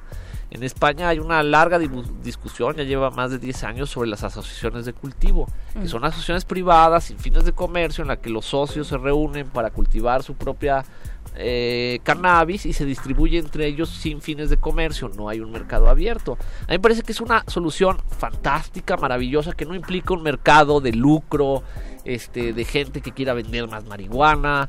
Es decir, es, es una solución, yo diría en ese sentido, eh, socialmente responsable, de izquierda, que, que se ejerce a base de la autonomía personal, de los derechos, del respeto mutuo, ¿no? No a través del mercado. O sea, el mercado puede... eh, Nosotros estaríamos de acuerdo en que el mercado quede fuera de esto. Pero lo que no podemos tolerar es que el Estado se quiera meter en nuestra casa, determinar cuántas plantas tenemos, este, que tengamos que registrarnos para, como usuarios. Es decir, eh, cosas que suenan no ridículo, es siniestro. Es siniestro, es, es, es, este, es fascista, punto. Mm, Es fascista. Jorge, ojalá hubiéramos tenido una conversación en otro sentido, la verdad. O sea, esperábamos este momento para, para consultar, ¿no? Contigo, con, con especialistas, con personas que han estado ahí muy pendientes de esta ley y de este proceso para México, pero, pero estamos en este punto, ¿no? Y debe venir algo diferente, supongo, ¿no? Tenemos un minutito nada más, si nos quieres contar, pues, qué es lo que, lo que viene en adelante, qué esperar, cómo, eh, pues, bueno, qué se espera. Bueno, obtener más información porque sin Claro. duda la ignorancia de la población, hay que llamarlo así, contribuye mucho a la estigmatización de, Claro. de los activistas, ¿no? Claro. Bueno, resulta interesante que hoy en comisiones eh, eh, estuvo el comisionado de Nacional contra las Adicciones, el doctor Sabiki, estuvo un, un neurocientífico y ambos hablaron a favor de la regulación. O sea, ni la ciencia están escuchando, Sí. ¿no?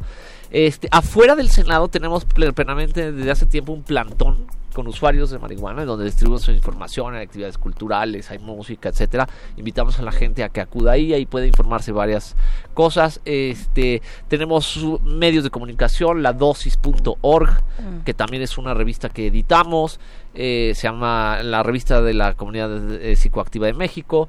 Eh, está el movimiento por la- eh, el canábico mexicano, eh, está la revista Cáñamo. tenemos varios puntos, somos varios activistas. mi Twitter es arroba el calamar, el, que quiera seguirme ahí y preguntar cosas con gusto, mientras sea de manera respetuosa, yo siempre respondo, jamás insulto a nadie. Pero eh, me parece que sí, que tenemos que encontrar, la sociedad tiene que encontrar, eh, por lo menos conocer puntos de vista diferentes a lo que está proponiendo el gobierno, eh, las fuerzas políticas, porque de esto no se salva tampoco el PRI el PAN, ¿no? el, el que eh, el que se ha visto la verdad mucho mejor es el movimiento ciudadano, debo reconocerlo, eh, pero no hay muchos más canales. En general la desinformación y empujar la desinformación es una política que ha sido de Estado y que por lo visto está siendo reforzada en este gobierno. Así es, bien, pues eh, Jorge Hernández Tinajero, volvamos a conversar, eh, no, no soltemos el tema porque hay mucho de por medio, te agradecemos eh, que hayas venido esta, esta noche aquí a Resistencia Modulada, muchas gracias. Gracias a ustedes, que tengan una buena noche. Gracias, Jorge, politólogo internacionalista y activista por la regulación del cannabis. Síganlo en el calamar, arroba el calamar en Twitter y pues vamos a estar haciendo lo posible por postear los enlaces a las revistas que nos dejas recomendadas. Vamos a escuchar más música, señor. Vamos a escuchar más música, Cumbia de la Marihuana de Dila, un artista alemán con trayectoria desde el 2001 y cuyo trabajo está caracterizado por sonidos latinoamericanos, entre ellos la cumbia, para fusionarlos con otros como el global bass.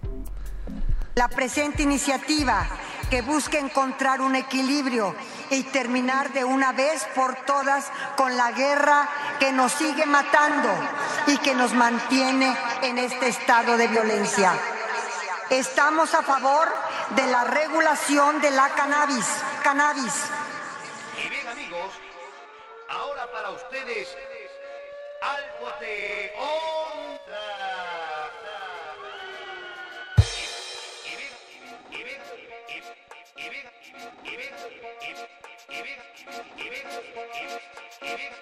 De Exceso de marihuana y drogas.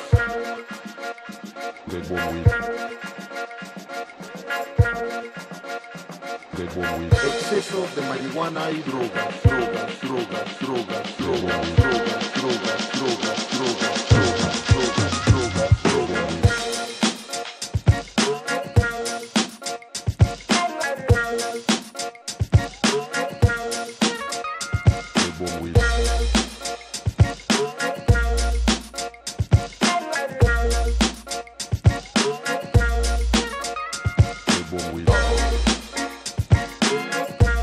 Todavía no se puede fumar marihuana en México.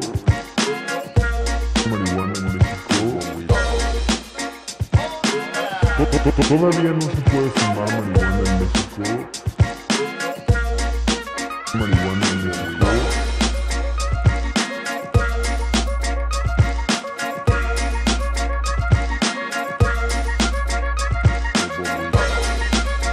To- to- to- Todavía no se puede fumar marihuana en México.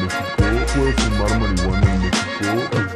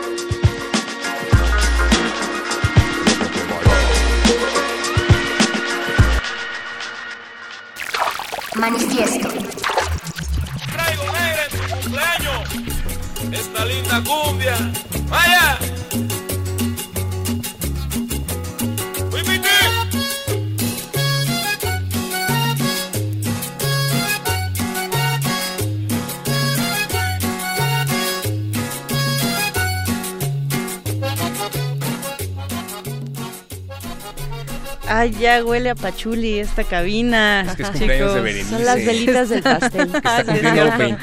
No, no puedo decir. Sí, sí, 20, 26, 26 años, ya, Por ahí, ¿no? Por ahí. Muy bien. No, no Felicidades, Veré. creo. Feliz Ah, sí, cumpleaños. hoy es mi cumpleaños. Cumple más y aparenta menos.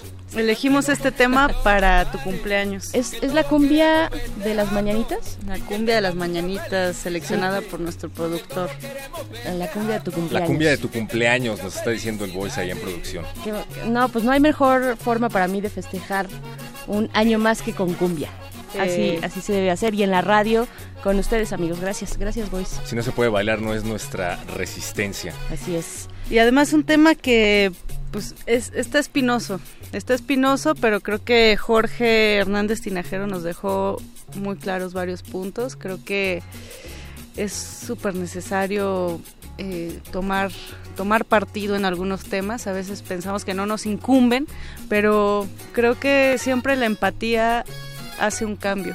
Me parece que siempre lo digo, vivimos en esta ciudad casi hacinados, si no es que hacinados, pared con pared, puerta con puerta, y no podemos tener empatía ni por los vecinos. Entonces, creo que Jorge nos deja esta gran lección de decirnos, bueno, esto es en cuanto al tema de la cannabis, pero así se empieza y puede ir por los derechos de la, la comunidad gay, por los derechos de las mujeres, por, ¿no? O sea, puede ser un efecto dominó que si no tomamos conciencia y no tomamos partido, pues nos va a afectar a todos. Sí, la verdad Y es que todas. sí, sí, sí está preocupante. Sí está Y para, preocupante. para eso son estos espacios, porque también creo que hay un montón de medios que no se dan a la tarea ni siquiera de hablar el tema o de contribuir a la estigmatización. Entonces, pues es un es un placer contribuir, como diría el maestro Alberto Candiani, un verdadero privilegio contribuir a la reflexión desde otra perspectiva a través de los micrófonos de Radio UNAM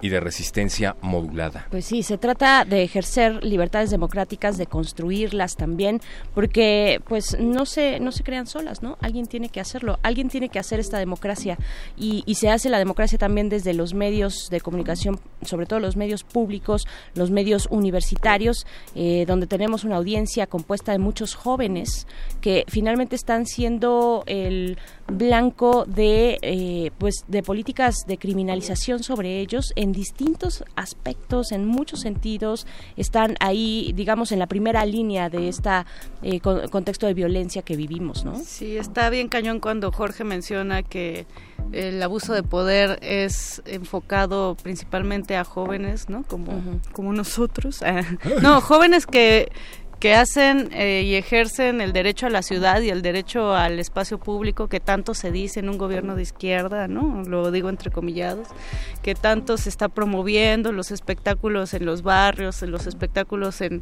eh, las colonias, pero bueno, cuando realmente se quiere ejercer con libertad, eh, ¿dónde está la represión y, y qué está sucediendo, no? Realmente Sí. con Salió con más el mucho que el pan, este moreno. Estuvo muy raro, pero bueno. Sí, sí, ¿dónde está, no? ¿Dónde está esa esa consigna y esa promesa en el incluso ahí en el bueno, sí, está ahí en el Plan Nacional de Desarrollo. Salió ¿no? Olga Sánchez Cordero cuando recién estaban celebrando su ratificación.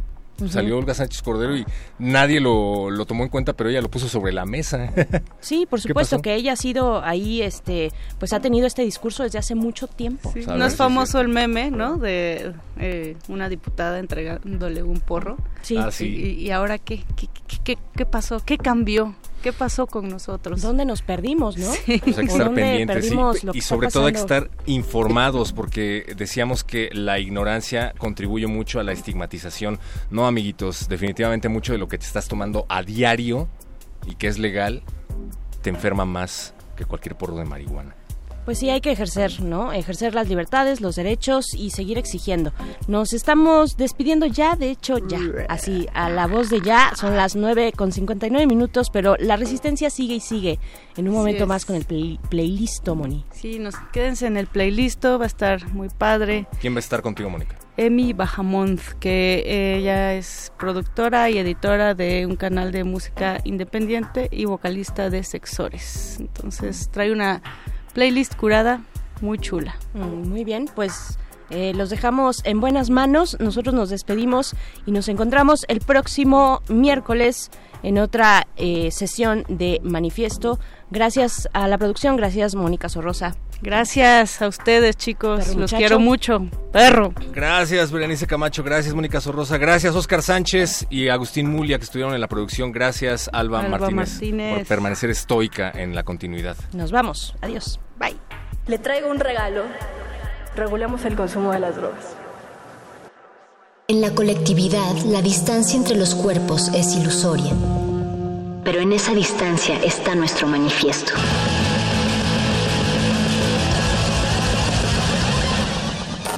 Manifiesto.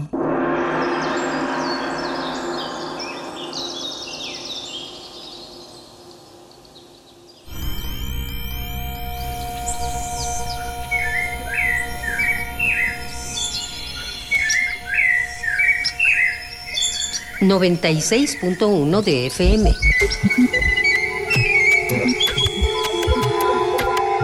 X, X, E, U, N.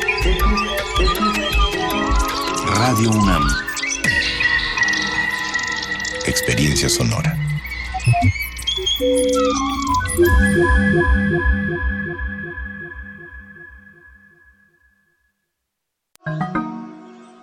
Una jaula abierta como pérgola en un jardín.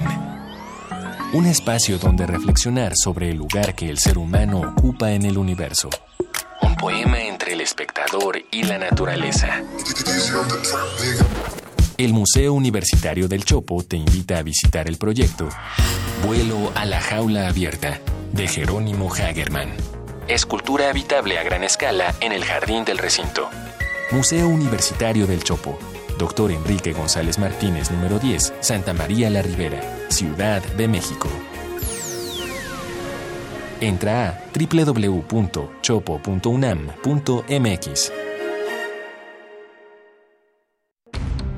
Escucha la mirada de tus hijos.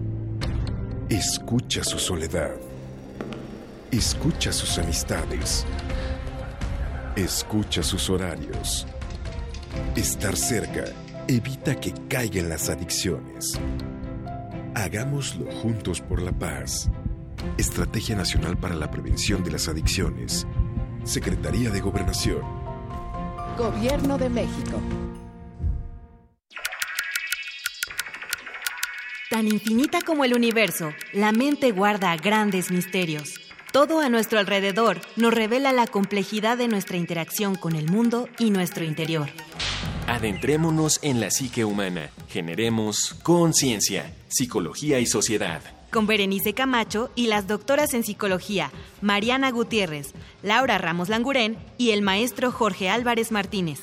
Todos los lunes a las 18 horas por el 96.1 de FM. Y su retransmisión los jueves a las 19 horas por el 860 de AM. O si lo prefieres, escucha el podcast en radiopodcast.unam.mx. Radio UNAM, Experiencia Sonora. Todos resistimos.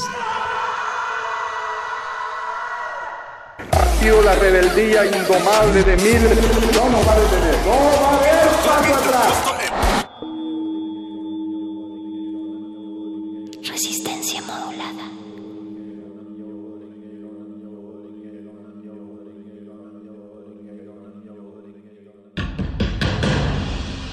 Como dijo el sabio Playlist Zoo, el viaje de las mil canciones empieza siempre con la primera reproducción.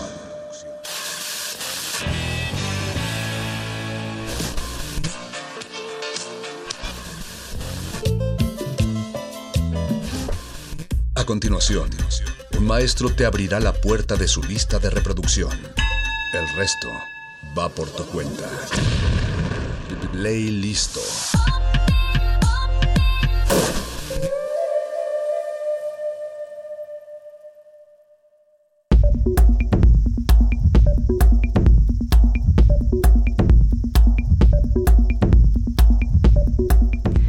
Y esto es playlist de la resistencia modulada. Eh, son las 22 horas con 4 minutos. Si ustedes van en su automóvil y se dirigen hacia casa, quédense porque iniciamos este playlist en vivo. Ya de repente es un poquito raro que estemos haciendo estas emisiones. Los dejamos generalmente con música intergaláctica seleccionada por nuestros queridos productores, pero en esta ocasión hemos decidido romper esa rutina. Mi nombre es Mónica Sorrosa y estoy súper contenta porque mis dos invitados acaban de llegar a esta estación, al 96.1 de FM, aquí en Adolfo Prieto 133 en la Colonia del Valle. Chicos, buenas noches. Eh, platíquenme primero, eh, pues cómo están, si les costó trabajo venir si ya habían eh, estado en, en esta estación en alguna otra ocasión. ¿Es su primera vez? Hola Moni, muchas gracias por la invitación. gracias a todas las personas que nos están escuchando. Soy Emilia Bamonde, soy eh, la editora de Musexplat y también de Sexores, soy vocalista y pues me está acompañando aquí David. Hola, ¿qué tal? Buenas noches. Gracias por la invitación. No, gracias a ustedes chicos. Saludamos en este intercambio de controles a Andrés Ramírez que se está posicionando justo en este momento y despedimos a Don Agus. Muchas gracias Don Agus por toda su resistencia este, sónica. Eh, él, él es el que se tiene que, que chutar programa tras programa de resistencia modulada y soportarnos también Muchas gracias a Oscar Sánchez, el voice, quien está en la operación de eh, este playlist. Chicos, cuéntenme un poco. Eh, ustedes, algo bien lindo es que somos hermanos latinoamericanos. Por supuesto, nosotros venimos desde la mitad del mundo. Somos de Ecuador. Eh. y, vamos aquí ya un año y medio muy contentos de compartir con la escena mexicana Pensamos que México es un punto importante dentro de la, digamos, dentro de la música, de la industria musical en sí. Es el centro, digamos, de actualmente creo que es el punto de referencia para todos los músicos independientes pasar por México y cuando nosotros vinimos acá pues no nos esperábamos que fuera realmente es como que no hemos salido de casa nos sentimos muy cómodos, el público es muy abierto, es muy lindo, los músicos talentosísimos, hay una escena que mm, además eh, toma en cuenta mucho a la mujer, toma en cuenta mucho a las nuevas eh, formas de expresión que a veces son híbridas, no digamos, no tan solo lo típico que a veces escuchábamos eh, provenientes de otros países de digamos de Europa o de Estados Unidos entonces creo que eso es el punto más importante de México y por eso estamos muy contentos de estar aquí y de también pues poder llevar a cabo nuestros dos proyectos que, um, que digamos en el poco tiempo que estamos aquí en un año y medio hemos visto cómo han crecido y ha sido gracias a la escena mexicana. Y que justo vamos a ir desmenuzando poco a poco esos proyectos, Emi, pero antes de comenzar a, a que nos platiquen y e iniciar esta exploración sonora. ¿Cómo, cómo es Ecuador, David? ¿Qué, qué sonidos tiene? Eh, ¿Cómo son las mañanas en Ecuador? ¿Ustedes son de Quito, son de otra parte? Sí, de Quito, justo... Perdón, estoy un poco mal con la garganta, pero sí, somos de Quito, que es la capital. Está, se puede decir que al centro norte del país. Es un país muy chiquito, muy chiquito. Y mm, sí, creo que es súper diverso el, tema sonoro. Ahí hay, eh, creo que lo único que falta tal vez es como explotar, es lo, justo lo que decía Emilia, es como muy importante explotar esos proyectos, o sea, que hay más proyectos de mujeres. Eso es, eso es muy poco, o sea, hay muy pocos proyectos como eh, liderados por mujeres. Y, ¿Qué, digamos, la música fresca, la música hecha por jóvenes, qué tipo de ritmos? Yo sé que hay un movimiento en rap, por ejemplo, sí, bien importante. es, muy importante el, movimiento, eh, el movimiento de rap y hip hop. Sobre todo está como al sur de Quito, hay como muchos colectivos, muchos, muchos, muchos colectivos que, que o sea, que tratan de exponer este, este, este estilo y, o sea, he tenido la oportunidad, bueno, eh, llevo Software Sounds y yo, que es como una comunidad de música en directo y yo hago la curaduría de los proyectos y ahí he podido conocer que hay como mucha diversidad. Hay muchos proyectos, por ejemplo, de rap, hay muchos proyectos de hip hop, de música folclórica, hay muchos proyectos de, eh, de indie también, como eh, eso, es, eso de cierta forma como que tuvo un auge en los, en los últimos años pero sí hay como diversidad, o sea, hay muy escondido en la ciudad o en, o en provincias o en, en, pueblos pequeños, hay muy, o sea, están muy escondidos estos proyectos como que son diversos, mega diversos. y personalmente, ¿ustedes con qué música crecieron? Yo crecí con rock latinoamericano. Ah, es como que... Con Argentina, Chile. México y creo que justo ese era uno de los motivos por los que vine acá, porque quería conocer a, personas a las que admiraba mucho. Y mm, ¿Qué, bandas te gustaban, Emi? Pues así, pena. la verdad, la verdad, así. Pues hasta ahora me gusta mucho Juan Son, por ejemplo.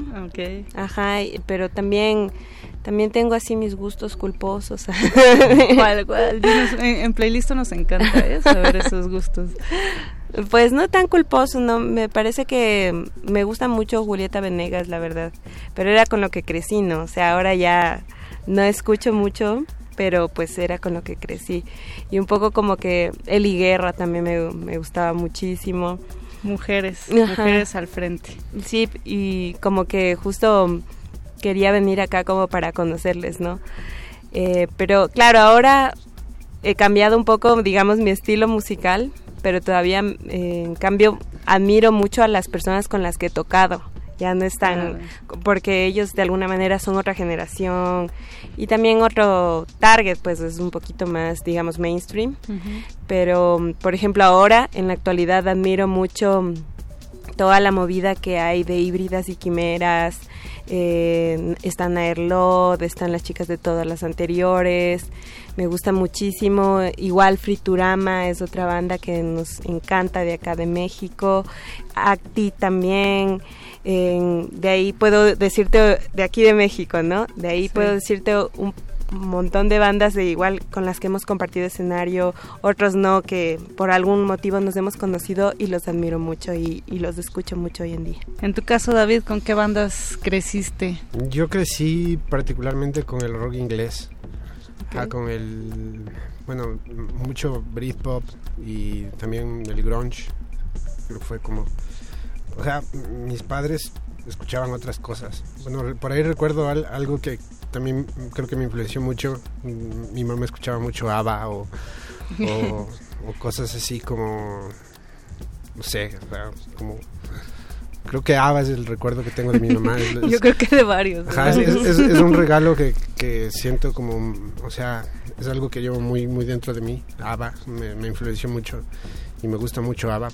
Al final de cuentas pienso que esos gustos culposos o no, o esas referencias, eh, sí influyen mucho, ¿no? En nuestra manera de escuchar y de hacer música. A mí Ava me parece algo increíble, su música es muy buena y, y, y bueno, le tengo mucho cariño por eso, porque creo que fue uno de los primeros CDs que compré gracias a que escuché que mi mamá eh, le, gustaba. Entonces, ah. y bueno, después me desapegué mucho de, de, eso y empecé a escuchar mucho grunge, mucho...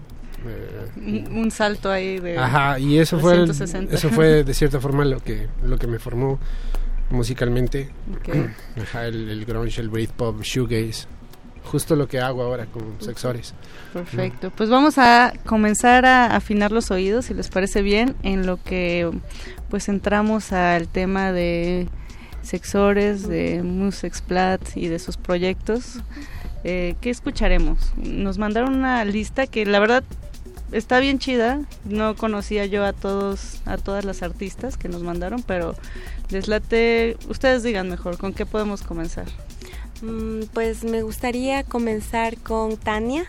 Con Tania Alejandra. Ajá, para ir así, digamos, de norte a sur. Ella es mexicana, es estudiante en la ENES Morelia, es una chica muy muy jovencita, pero justo representa esta nueva oleada de chicas compositoras que digamos no solo lo hacen de forma empírica, sino que también están entrando en la academia y empoderándose de estos espacios que tradicionalmente pues han sido machistas, ¿no? Gran tema, Emi, me latería regresar con, con eso, tanto hablar un poco de lo que está sucediendo en latitudes como Morelia. Eh, pero te late si de una vez ligamos con otra canción.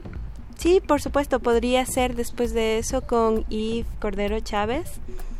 Ella es, es una mujer, una mujer trans de, de Costa Rica. Y también es una chica que está ahorita luchando desde la Universidad de Costa Rica por estos, por hacer digamos espacios que sean más eh, no solo inclusivos, sino como que de alguna manera se se abra un poco más la puerta a nuevas exploraciones dentro del sonido en Latinoamérica.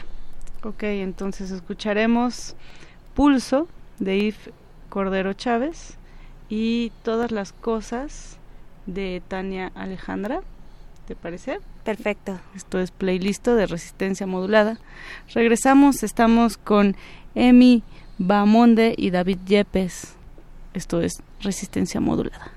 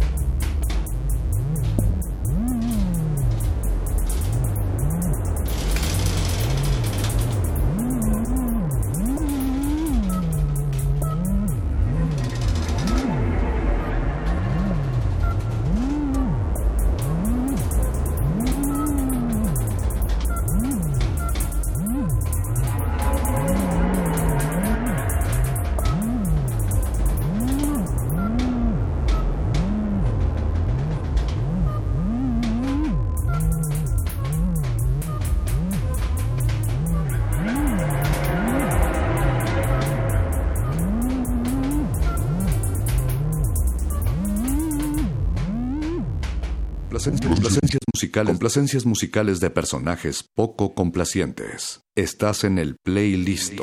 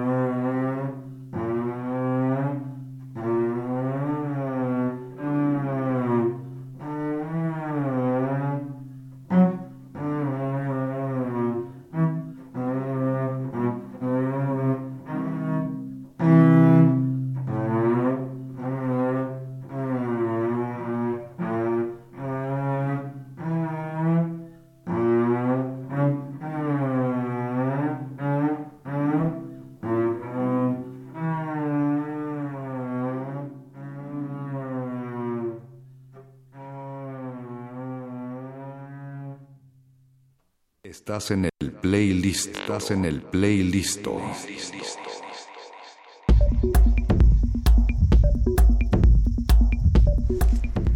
Y de esta manera regresamos a playlist llenos de texturas, llenos de eh, ondas radiales que nos atraviesan, cortesía de Emi Bahamonde y David Yepes. Chicos, pues qué, qué gran carta de presentación para este playlist. eh, platícanos un poco, Emi, estábamos platicando antes de eh, lanzar este par de rolas sobre eh, Tania Alejandra, que la conociste en Morelia y comentábamos que hay un gran movimiento de música electrónica a raíz de la Enes Morelia, que tiene esta carrera de, eh, de música. Es una licenciatura en artes sonoros. Así es. Y también está el CEMAS. Así es. Eh, eh, ambos dirigidos por el doctor Rodrigo Sigal.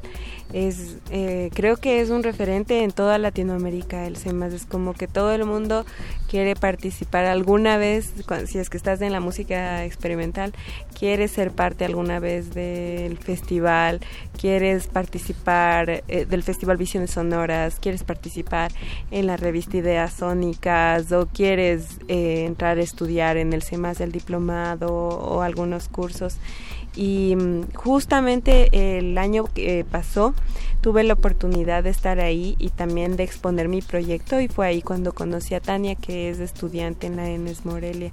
Entonces eh, igual manera le pedí que me pase su material porque ella justo me, me ella justo preguntó al respecto de qué tal, cuántas mujeres hay y un poco como le decía, yo sí tengo la visión de que sea una plataforma en, en el que la, eh, las mujeres estemos obviamente no sé si utilizar el término inclusión porque a veces puede parecer un arma de doble filo, pero en todo caso sí que eh, se tome en cuenta las mujeres. Entonces, eh, creo que aquí en México, cuando yo vine, me sorprendía mucho que hay un movimiento muy fuerte y de hecho todo este playlist es netamente eh, de chicas. Entonces, bueno, están chicas y, y, en algunos casos algunos proyectos mixtos, pero eh, justo estaba pensando porque se acerca una fecha importante que es del 8 de marzo y, y se, hay una convocatoria en diversos países para salir a, a marchar. claro. Entonces creo que Además, en México hay un movimiento, Emi, pero también hay un montón de violencia, ¿no? Sí, o sea, por me parece que es una respuesta también a, a, los índices tan altos de feminicidios que están sucediendo. Sí, es terrible. O sea, eh, creo que en, en Ecuador la cosa no es muy distinta y creo que este momento es importante porque eh, de alguna manera las mujeres estamos haciendo que los ejes de poder sientan miedo tú ves la situación que está ahorita justo en la UNAM, de alguna manera es como que ya estamos cansadas y queremos que las cosas cambien. Así es. Uh -huh. Sí, y también escuchamos a Eve Chávez Cordero, que es una mujer trans, David, que también es, es algo que eh, siempre ha existido, ¿no? Pero que pocas veces uh -huh. se visibiliza porque había una cuestión de identidad de género que se estigmatizaba o se eliminaba o simplemente no quería verse, ¿no? Totalmente, sí, totalmente. Que es, un tema com complicado y y bueno, o sea, de cierta forma, de cierta forma yo soy muy partidario de que, no sé, de que, de que justo a veces las cosas se deben como que, no sé si imponer o se deben, debería ser ley, muchas cosas para no sé, como para que tengan más presencia, más presencia como las minorías. Que sí es, a veces me parece como muy injusto el tema de, de que se excluya o de que no se explore de mejor forma como estas nuevas corrientes, ¿no? Como que hay, hay muchas minorías, muchos artistas o muchos artistas que están como, eh, o sea, son invisibles prácticamente para los curadores de, de festivales o de, no sé, de, de, salas de conciertos o de, no sé, de ciclos. Entonces, sí, debería ser como una norma, creo yo. Es justo cuando nos cuestionamos, ¿no? Estas relaciones de poder que existen no solamente en la política explícita, sino también en estas cuestiones implícitas de decir quién cura, ¿no? Ciertos conciertos, quién es el, eh, quién selecciona, quién sale en ciertos festivales, ¿no? Quién selecciona a los ganadores de las convocatorias, etcétera, etcétera, etcétera. Y me parece en ese sentido bien interesante lo que están haciendo con con Music Splat. Ahora sí, platíquenme de este bello bebé que tienen bajo el brazo. ¿Qué Eh, es? Pues Music Splat surge de algunas vivencias que nosotros tuvimos como, con nuestra banda Sexores. Tuvimos la ventaja de, de tener una banda que pudo viajar, ventaja porque pocas personas pueden hacerlo, eh, tener el privilegio de viajar en Sudamérica. Y cada vez que viajábamos nos encontrábamos con personas que decían, ay, qué curioso, tenemos amigos en común, pero ¿cómo no nos conocíamos antes? O quizás yo era el amigo, eh, la amiga en común y habían personas que no se conocían. Entonces eh, siempre se nos ocurría, se- nos preguntábamos cómo hacer que entre todos nos podamos conectar. Estamos a veces en un mismo país, no, no tenemos la disposición de escuchar a nuestros hermanos, ¿no? Ento- o hermanas.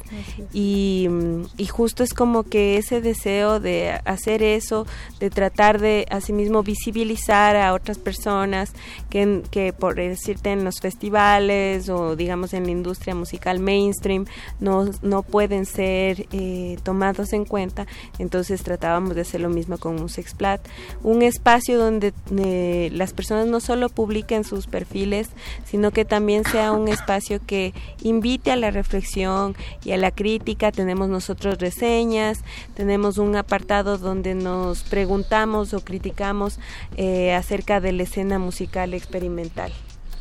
Sí, esto creo que es súper importante también porque, bueno, particularmente en Ecuador hay como hay como muchas fallas en los procesos a la hora, por ejemplo, de lanzar un, un- un disco, por ejemplo, o de, o de, no sé, seguir como ciertas dinámicas a la hora de, de, no sé, de buscar como un promotor o buscar tal vez algún medio de comunicación.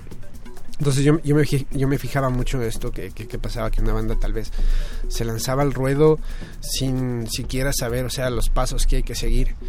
Entonces, en mi parte, o sea, en, en, en- mi sección, en, en Musexplat, lo que trato de hacer es eso, es como que brindar eh, mi criterio, eh, o sea, conforme a, a mi experiencia y a, mi, ya, y, a, y a mis estudios, de cómo una banda debería enfocar, eh, o un artista debería enfocar su, su, su carrera. Claro, el apoyo Ajá. Mutuo, ¿no? O sea, Sí, como sí, esto es algo que sé, que puedo compartir Sí, y a la vez si no hay una escena donde yo me sienta identificado, pues creemos esta escena, ¿no? Porque sí hay gente que tiene esta misma idea de, de vivir la música de cierta forma, de escuchar cierta, ciertas sonoridades, ¿no? Me parece eh, pues increíble y que además algo de lo que platicábamos hace rato es que pues queda completamente en sintonía con lo que está sucediendo en México, ¿no? En esta ciudad, Sí. que son varios proyectos de música experimental, algunos sitios que han impulsado también, ¿no? Algunos museos desde la institución, pero también desde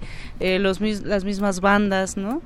Eh, creo que se está generando ahí una sinergia bien chida eh, y pues qué padre que que este proyecto de Musexplat venga a, a nutrir todavía más lo que ya lo que ya está detonado.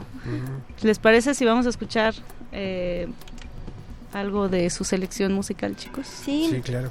Eh, me gustaría invitarles a escuchar a Mara Zamora.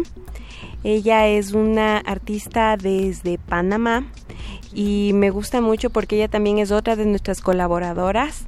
Eh, se encarga de la parte de reseñas y pues tiene un currículum increíble. Hoy por hoy está en México, pero solo de pasadita. Y justo siempre está en constante viaje, en viaje o sea, es, es una es una mujer que ha aprendido mucho de compartir con otros artistas a nivel de Latinoamérica y también me gustaría invitarles a escuchar a Ana María Romano, que de igual manera es otro referente que no se puede perder. Eh, ella es la directora del festival en tiempo real en Colombia y también es profesora, es, es una mujer que ha trabajado muchísimo para la visibilización de la figura femenina. Entonces creo que eh, es una referencia importante dentro de la música experimental y que además ha marcado un cambio para lo que sería la mujer. Venga, pues me encanta, me encanta además que vengan de todos los países latinoamericanos. Eso en verdad luego luego no es tan sencillo, pero gracias chicos por esta playlist. Eh, gracias a Boys que se está rifando como los grandes también. Vamos a escuchar y regresamos. Esto es resistencia modulada. Estás en el playlist, estás en el playlist.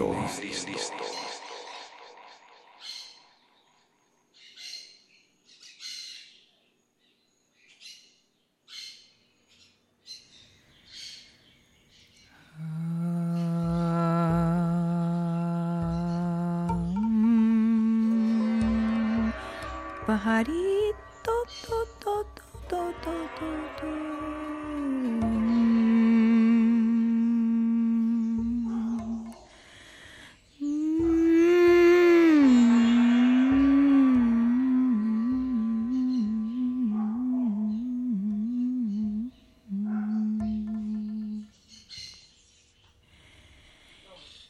De esa noche empecé a creer que los pájaros se llevan las cosquillas de las fotos felices. Los sombreros de fiesta. Las sonrisas temporales y después se sientan en los postes de luz a cagar en el viento los recuerdos.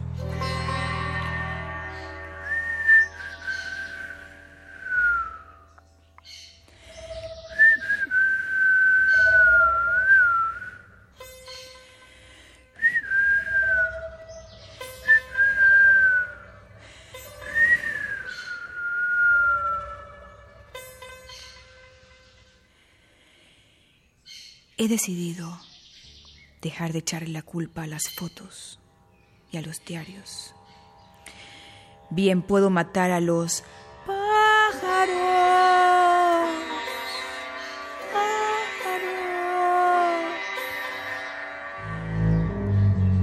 o aguantarme la desazón de la melancolía.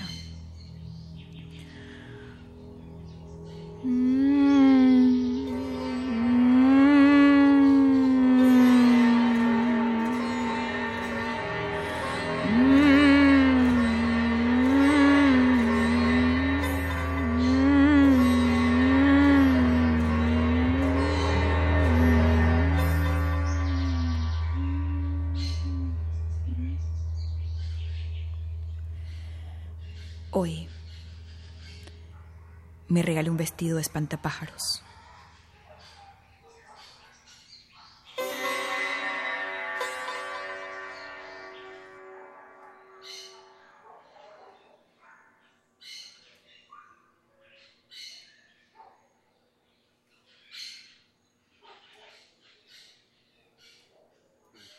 Placencias, musicales, placencias musicales de personajes poco complacientes. Estás en el playlist.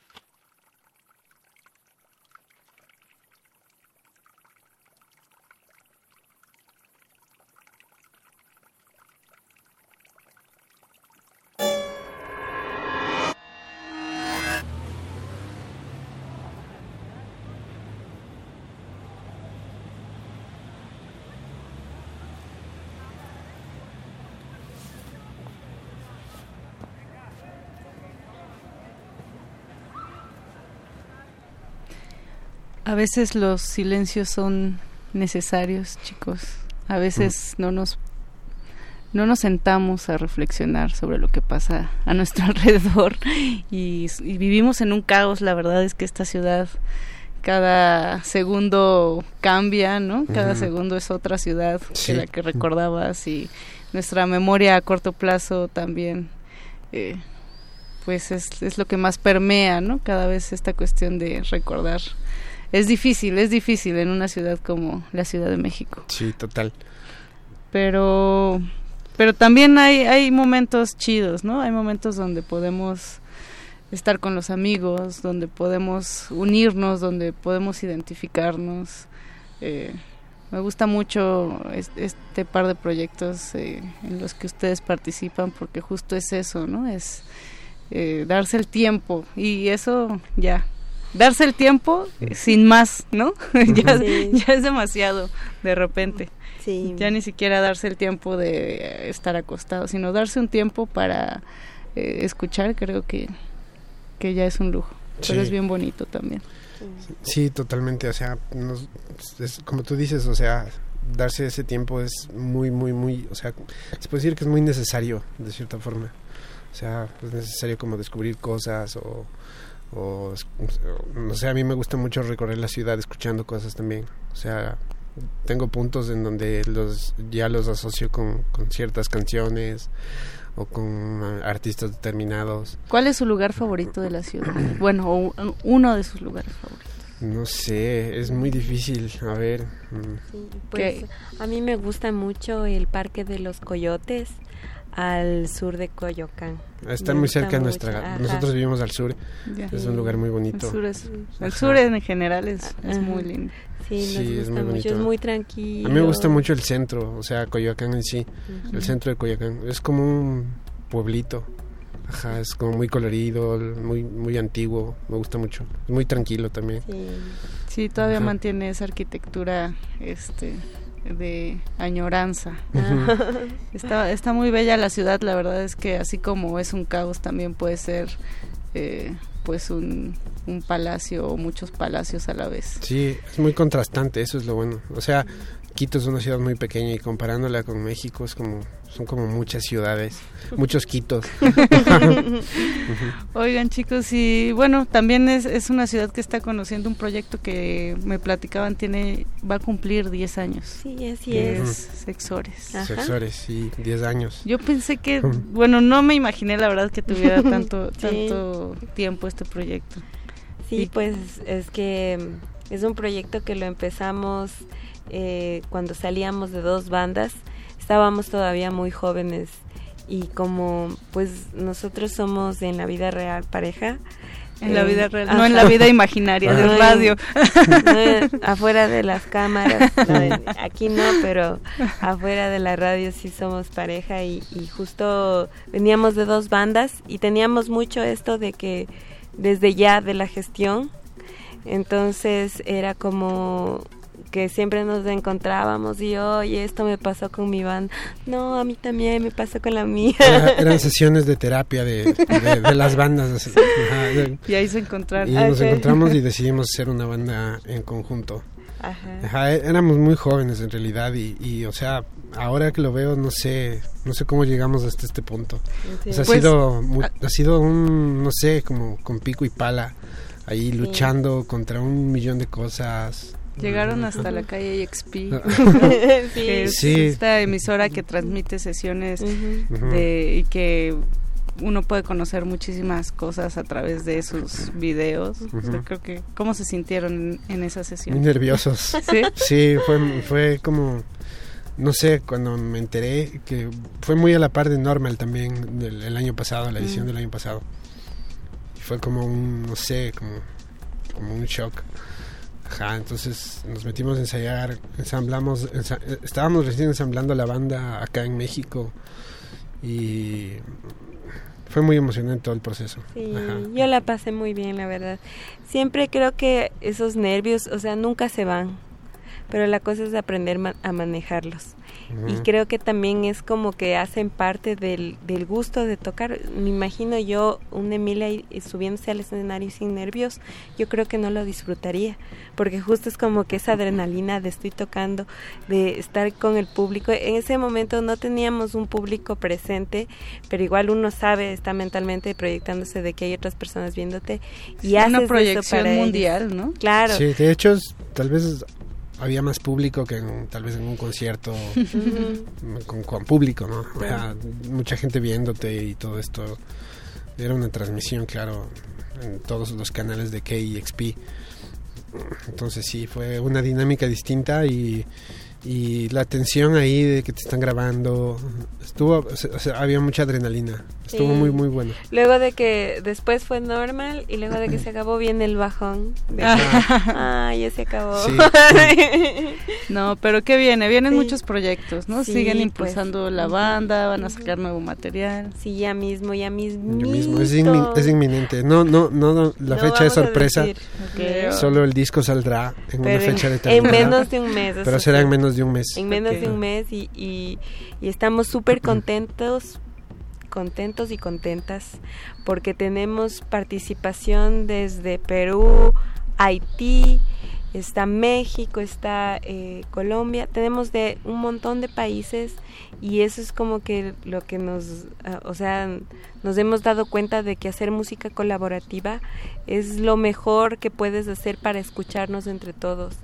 Entonces es, eh, es un momento para nosotros súper importante. También es un disco que la verdad dista mucho de, no, no mucho, pero sí dista un poquito del disco anterior. Es un poquito más oscuro y, y es porque estábamos pensando en que también queremos eh, el anterior era bastante pop la verdad y queríamos hacer algo más experimental eso me gusta. Suena es, bien. es un disco yo creo que es un disco el disco más poderoso que hemos sacado tanto líricamente como musicalmente porque nos atrevemos a hacer cosas distintas en el sonido las letras son como tienen un tienen yo siempre me he querido como desapegar de, tratar de dar un mensaje con, con, la música que hago, pero sí está implícito la parte política, es un disco muy político. Eh, Se me queman los oídos por escuchar ese disco. Sí, y, y hay todo un concepto detrás, hay una historia detrás, hay una parte visual que, que estamos eh, construyendo. creo que nuestro disco más poderoso hasta ahora. ¿Dónde podemos seguir sus redes? Tanto de Sexores como de, de Musexplat. Pues para Musexplat nos pueden encontrar en musexplat.com y en Instagram, Tumblr, eh, Twitter y Facebook. Y también tenemos SoundCloud y YouTube. O sea, todo. Ajá. Todo, sí. Snapchat no tiene. Musexplat, Musexplat, solo como Musexplat, música experimental latinoamericana. Y en Sexores nos encuentran como Sexores igual en todo lado, en todas las plataformas, todos, no sé, Deezer, Spotify, Apple Music. En, particularmente vayan a nuestro Bandcamp, tenemos... Eh, eh, ediciones físicas de nuestro trabajo, eh, de toda nuestra discografía, de los 10 años de discografía que tenemos. Y vayan a nuestro Bandcamp, es la principal fuente de subsistencia de sexores. y, y, estén muy, muy, muy, muy pendientes de, de, nuestras redes en, en estas semanas, que nuestro disco es inminente el nuevo álbum. Eh, como inminente el cambio también de la forma de hacer música, ahora más colaborativa, también esta visión política que tienen. Creo que también eh, el tema latinoamericano cada vez más cercanos, ¿no? los pensamientos gracias a las redes, pero también gracias a otras formas de hacer cosas. Entonces, me parece que están a la vanguardia tanto del sonido como de la forma de hacer cosas. Chicos, felicidades, un gusto que hayan compartido esta playlist esta noche en Radio UNAM. Muchas gracias, Moni. Vamos a dejar con eh, la audiencia, eh, a la audiencia con un par de canciones, ¿les parece? Aquí, ¿A quién escuchamos? Chicos. Mm, vamos a escuchar a Cristina Collazos de Bolivia y un tema de sexores. Así es. Ajá, eh, podría ser Rigel. Rigel, que es de Nos pasaron la de Luna. Luna, Ah, sí, ¿está está, perfecto. Luna está perfecto. Justo para ir con esta Ajá, onda experimental. Luna es una canción dedicada para nuestra una gatita que Oh, encontramos en Quito en la calle. Eh, justo era una noche de luna y por eso se llama Luna. Oh, qué bonito. sí. Y, Cri- y Cris Collazos, que es una amiga que conocimos en Bolivia. En Cochabamba. Ajá, en, Cochabamba. Tengo muy, muy gratos recuerdos de, de- de haber vivido en su casa. Estuvimos algún tiempo en- en- en- mientras girábamos en Bolivia, en su casa, con su familia. Es una casa en el campo hermosa. Wow. Fue muy sanador en realidad la experiencia estar ahí. Yo estaba muy enfermo y me sané eh, particularmente ahí. Es, eh, es una amiga muy querida. Pues escuchemos, muchas gracias a Emi Bamonde y David Yepes eh, con estos proyectos. Muchas gracias a Gracias Oscar a. Sánchez y a eh, Andrés Ramírez en la operación de este Muchas programa. gracias. Gracias Esto a fue todas y Playlist. todos.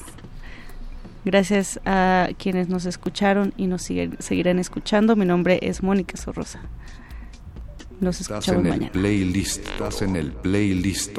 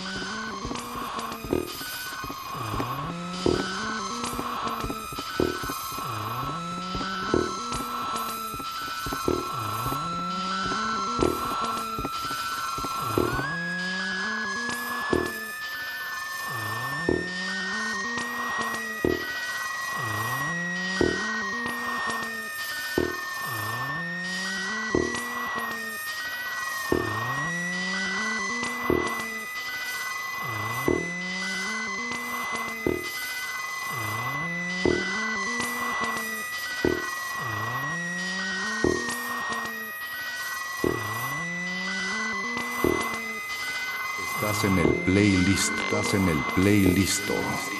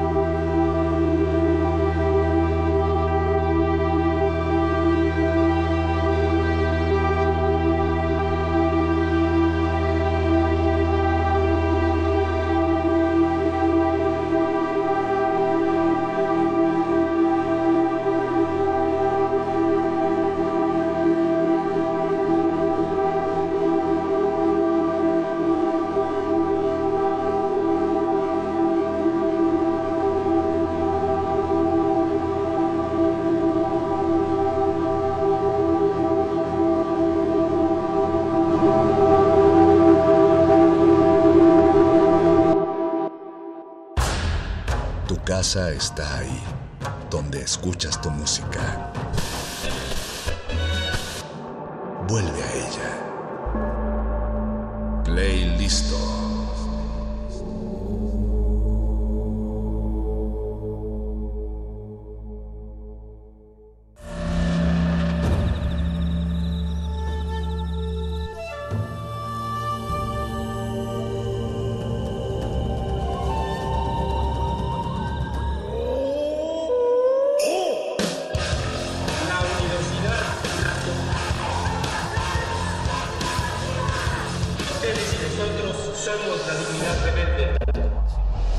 Resistencia Modulada es una coproducción de Radio UNAM y El Universo.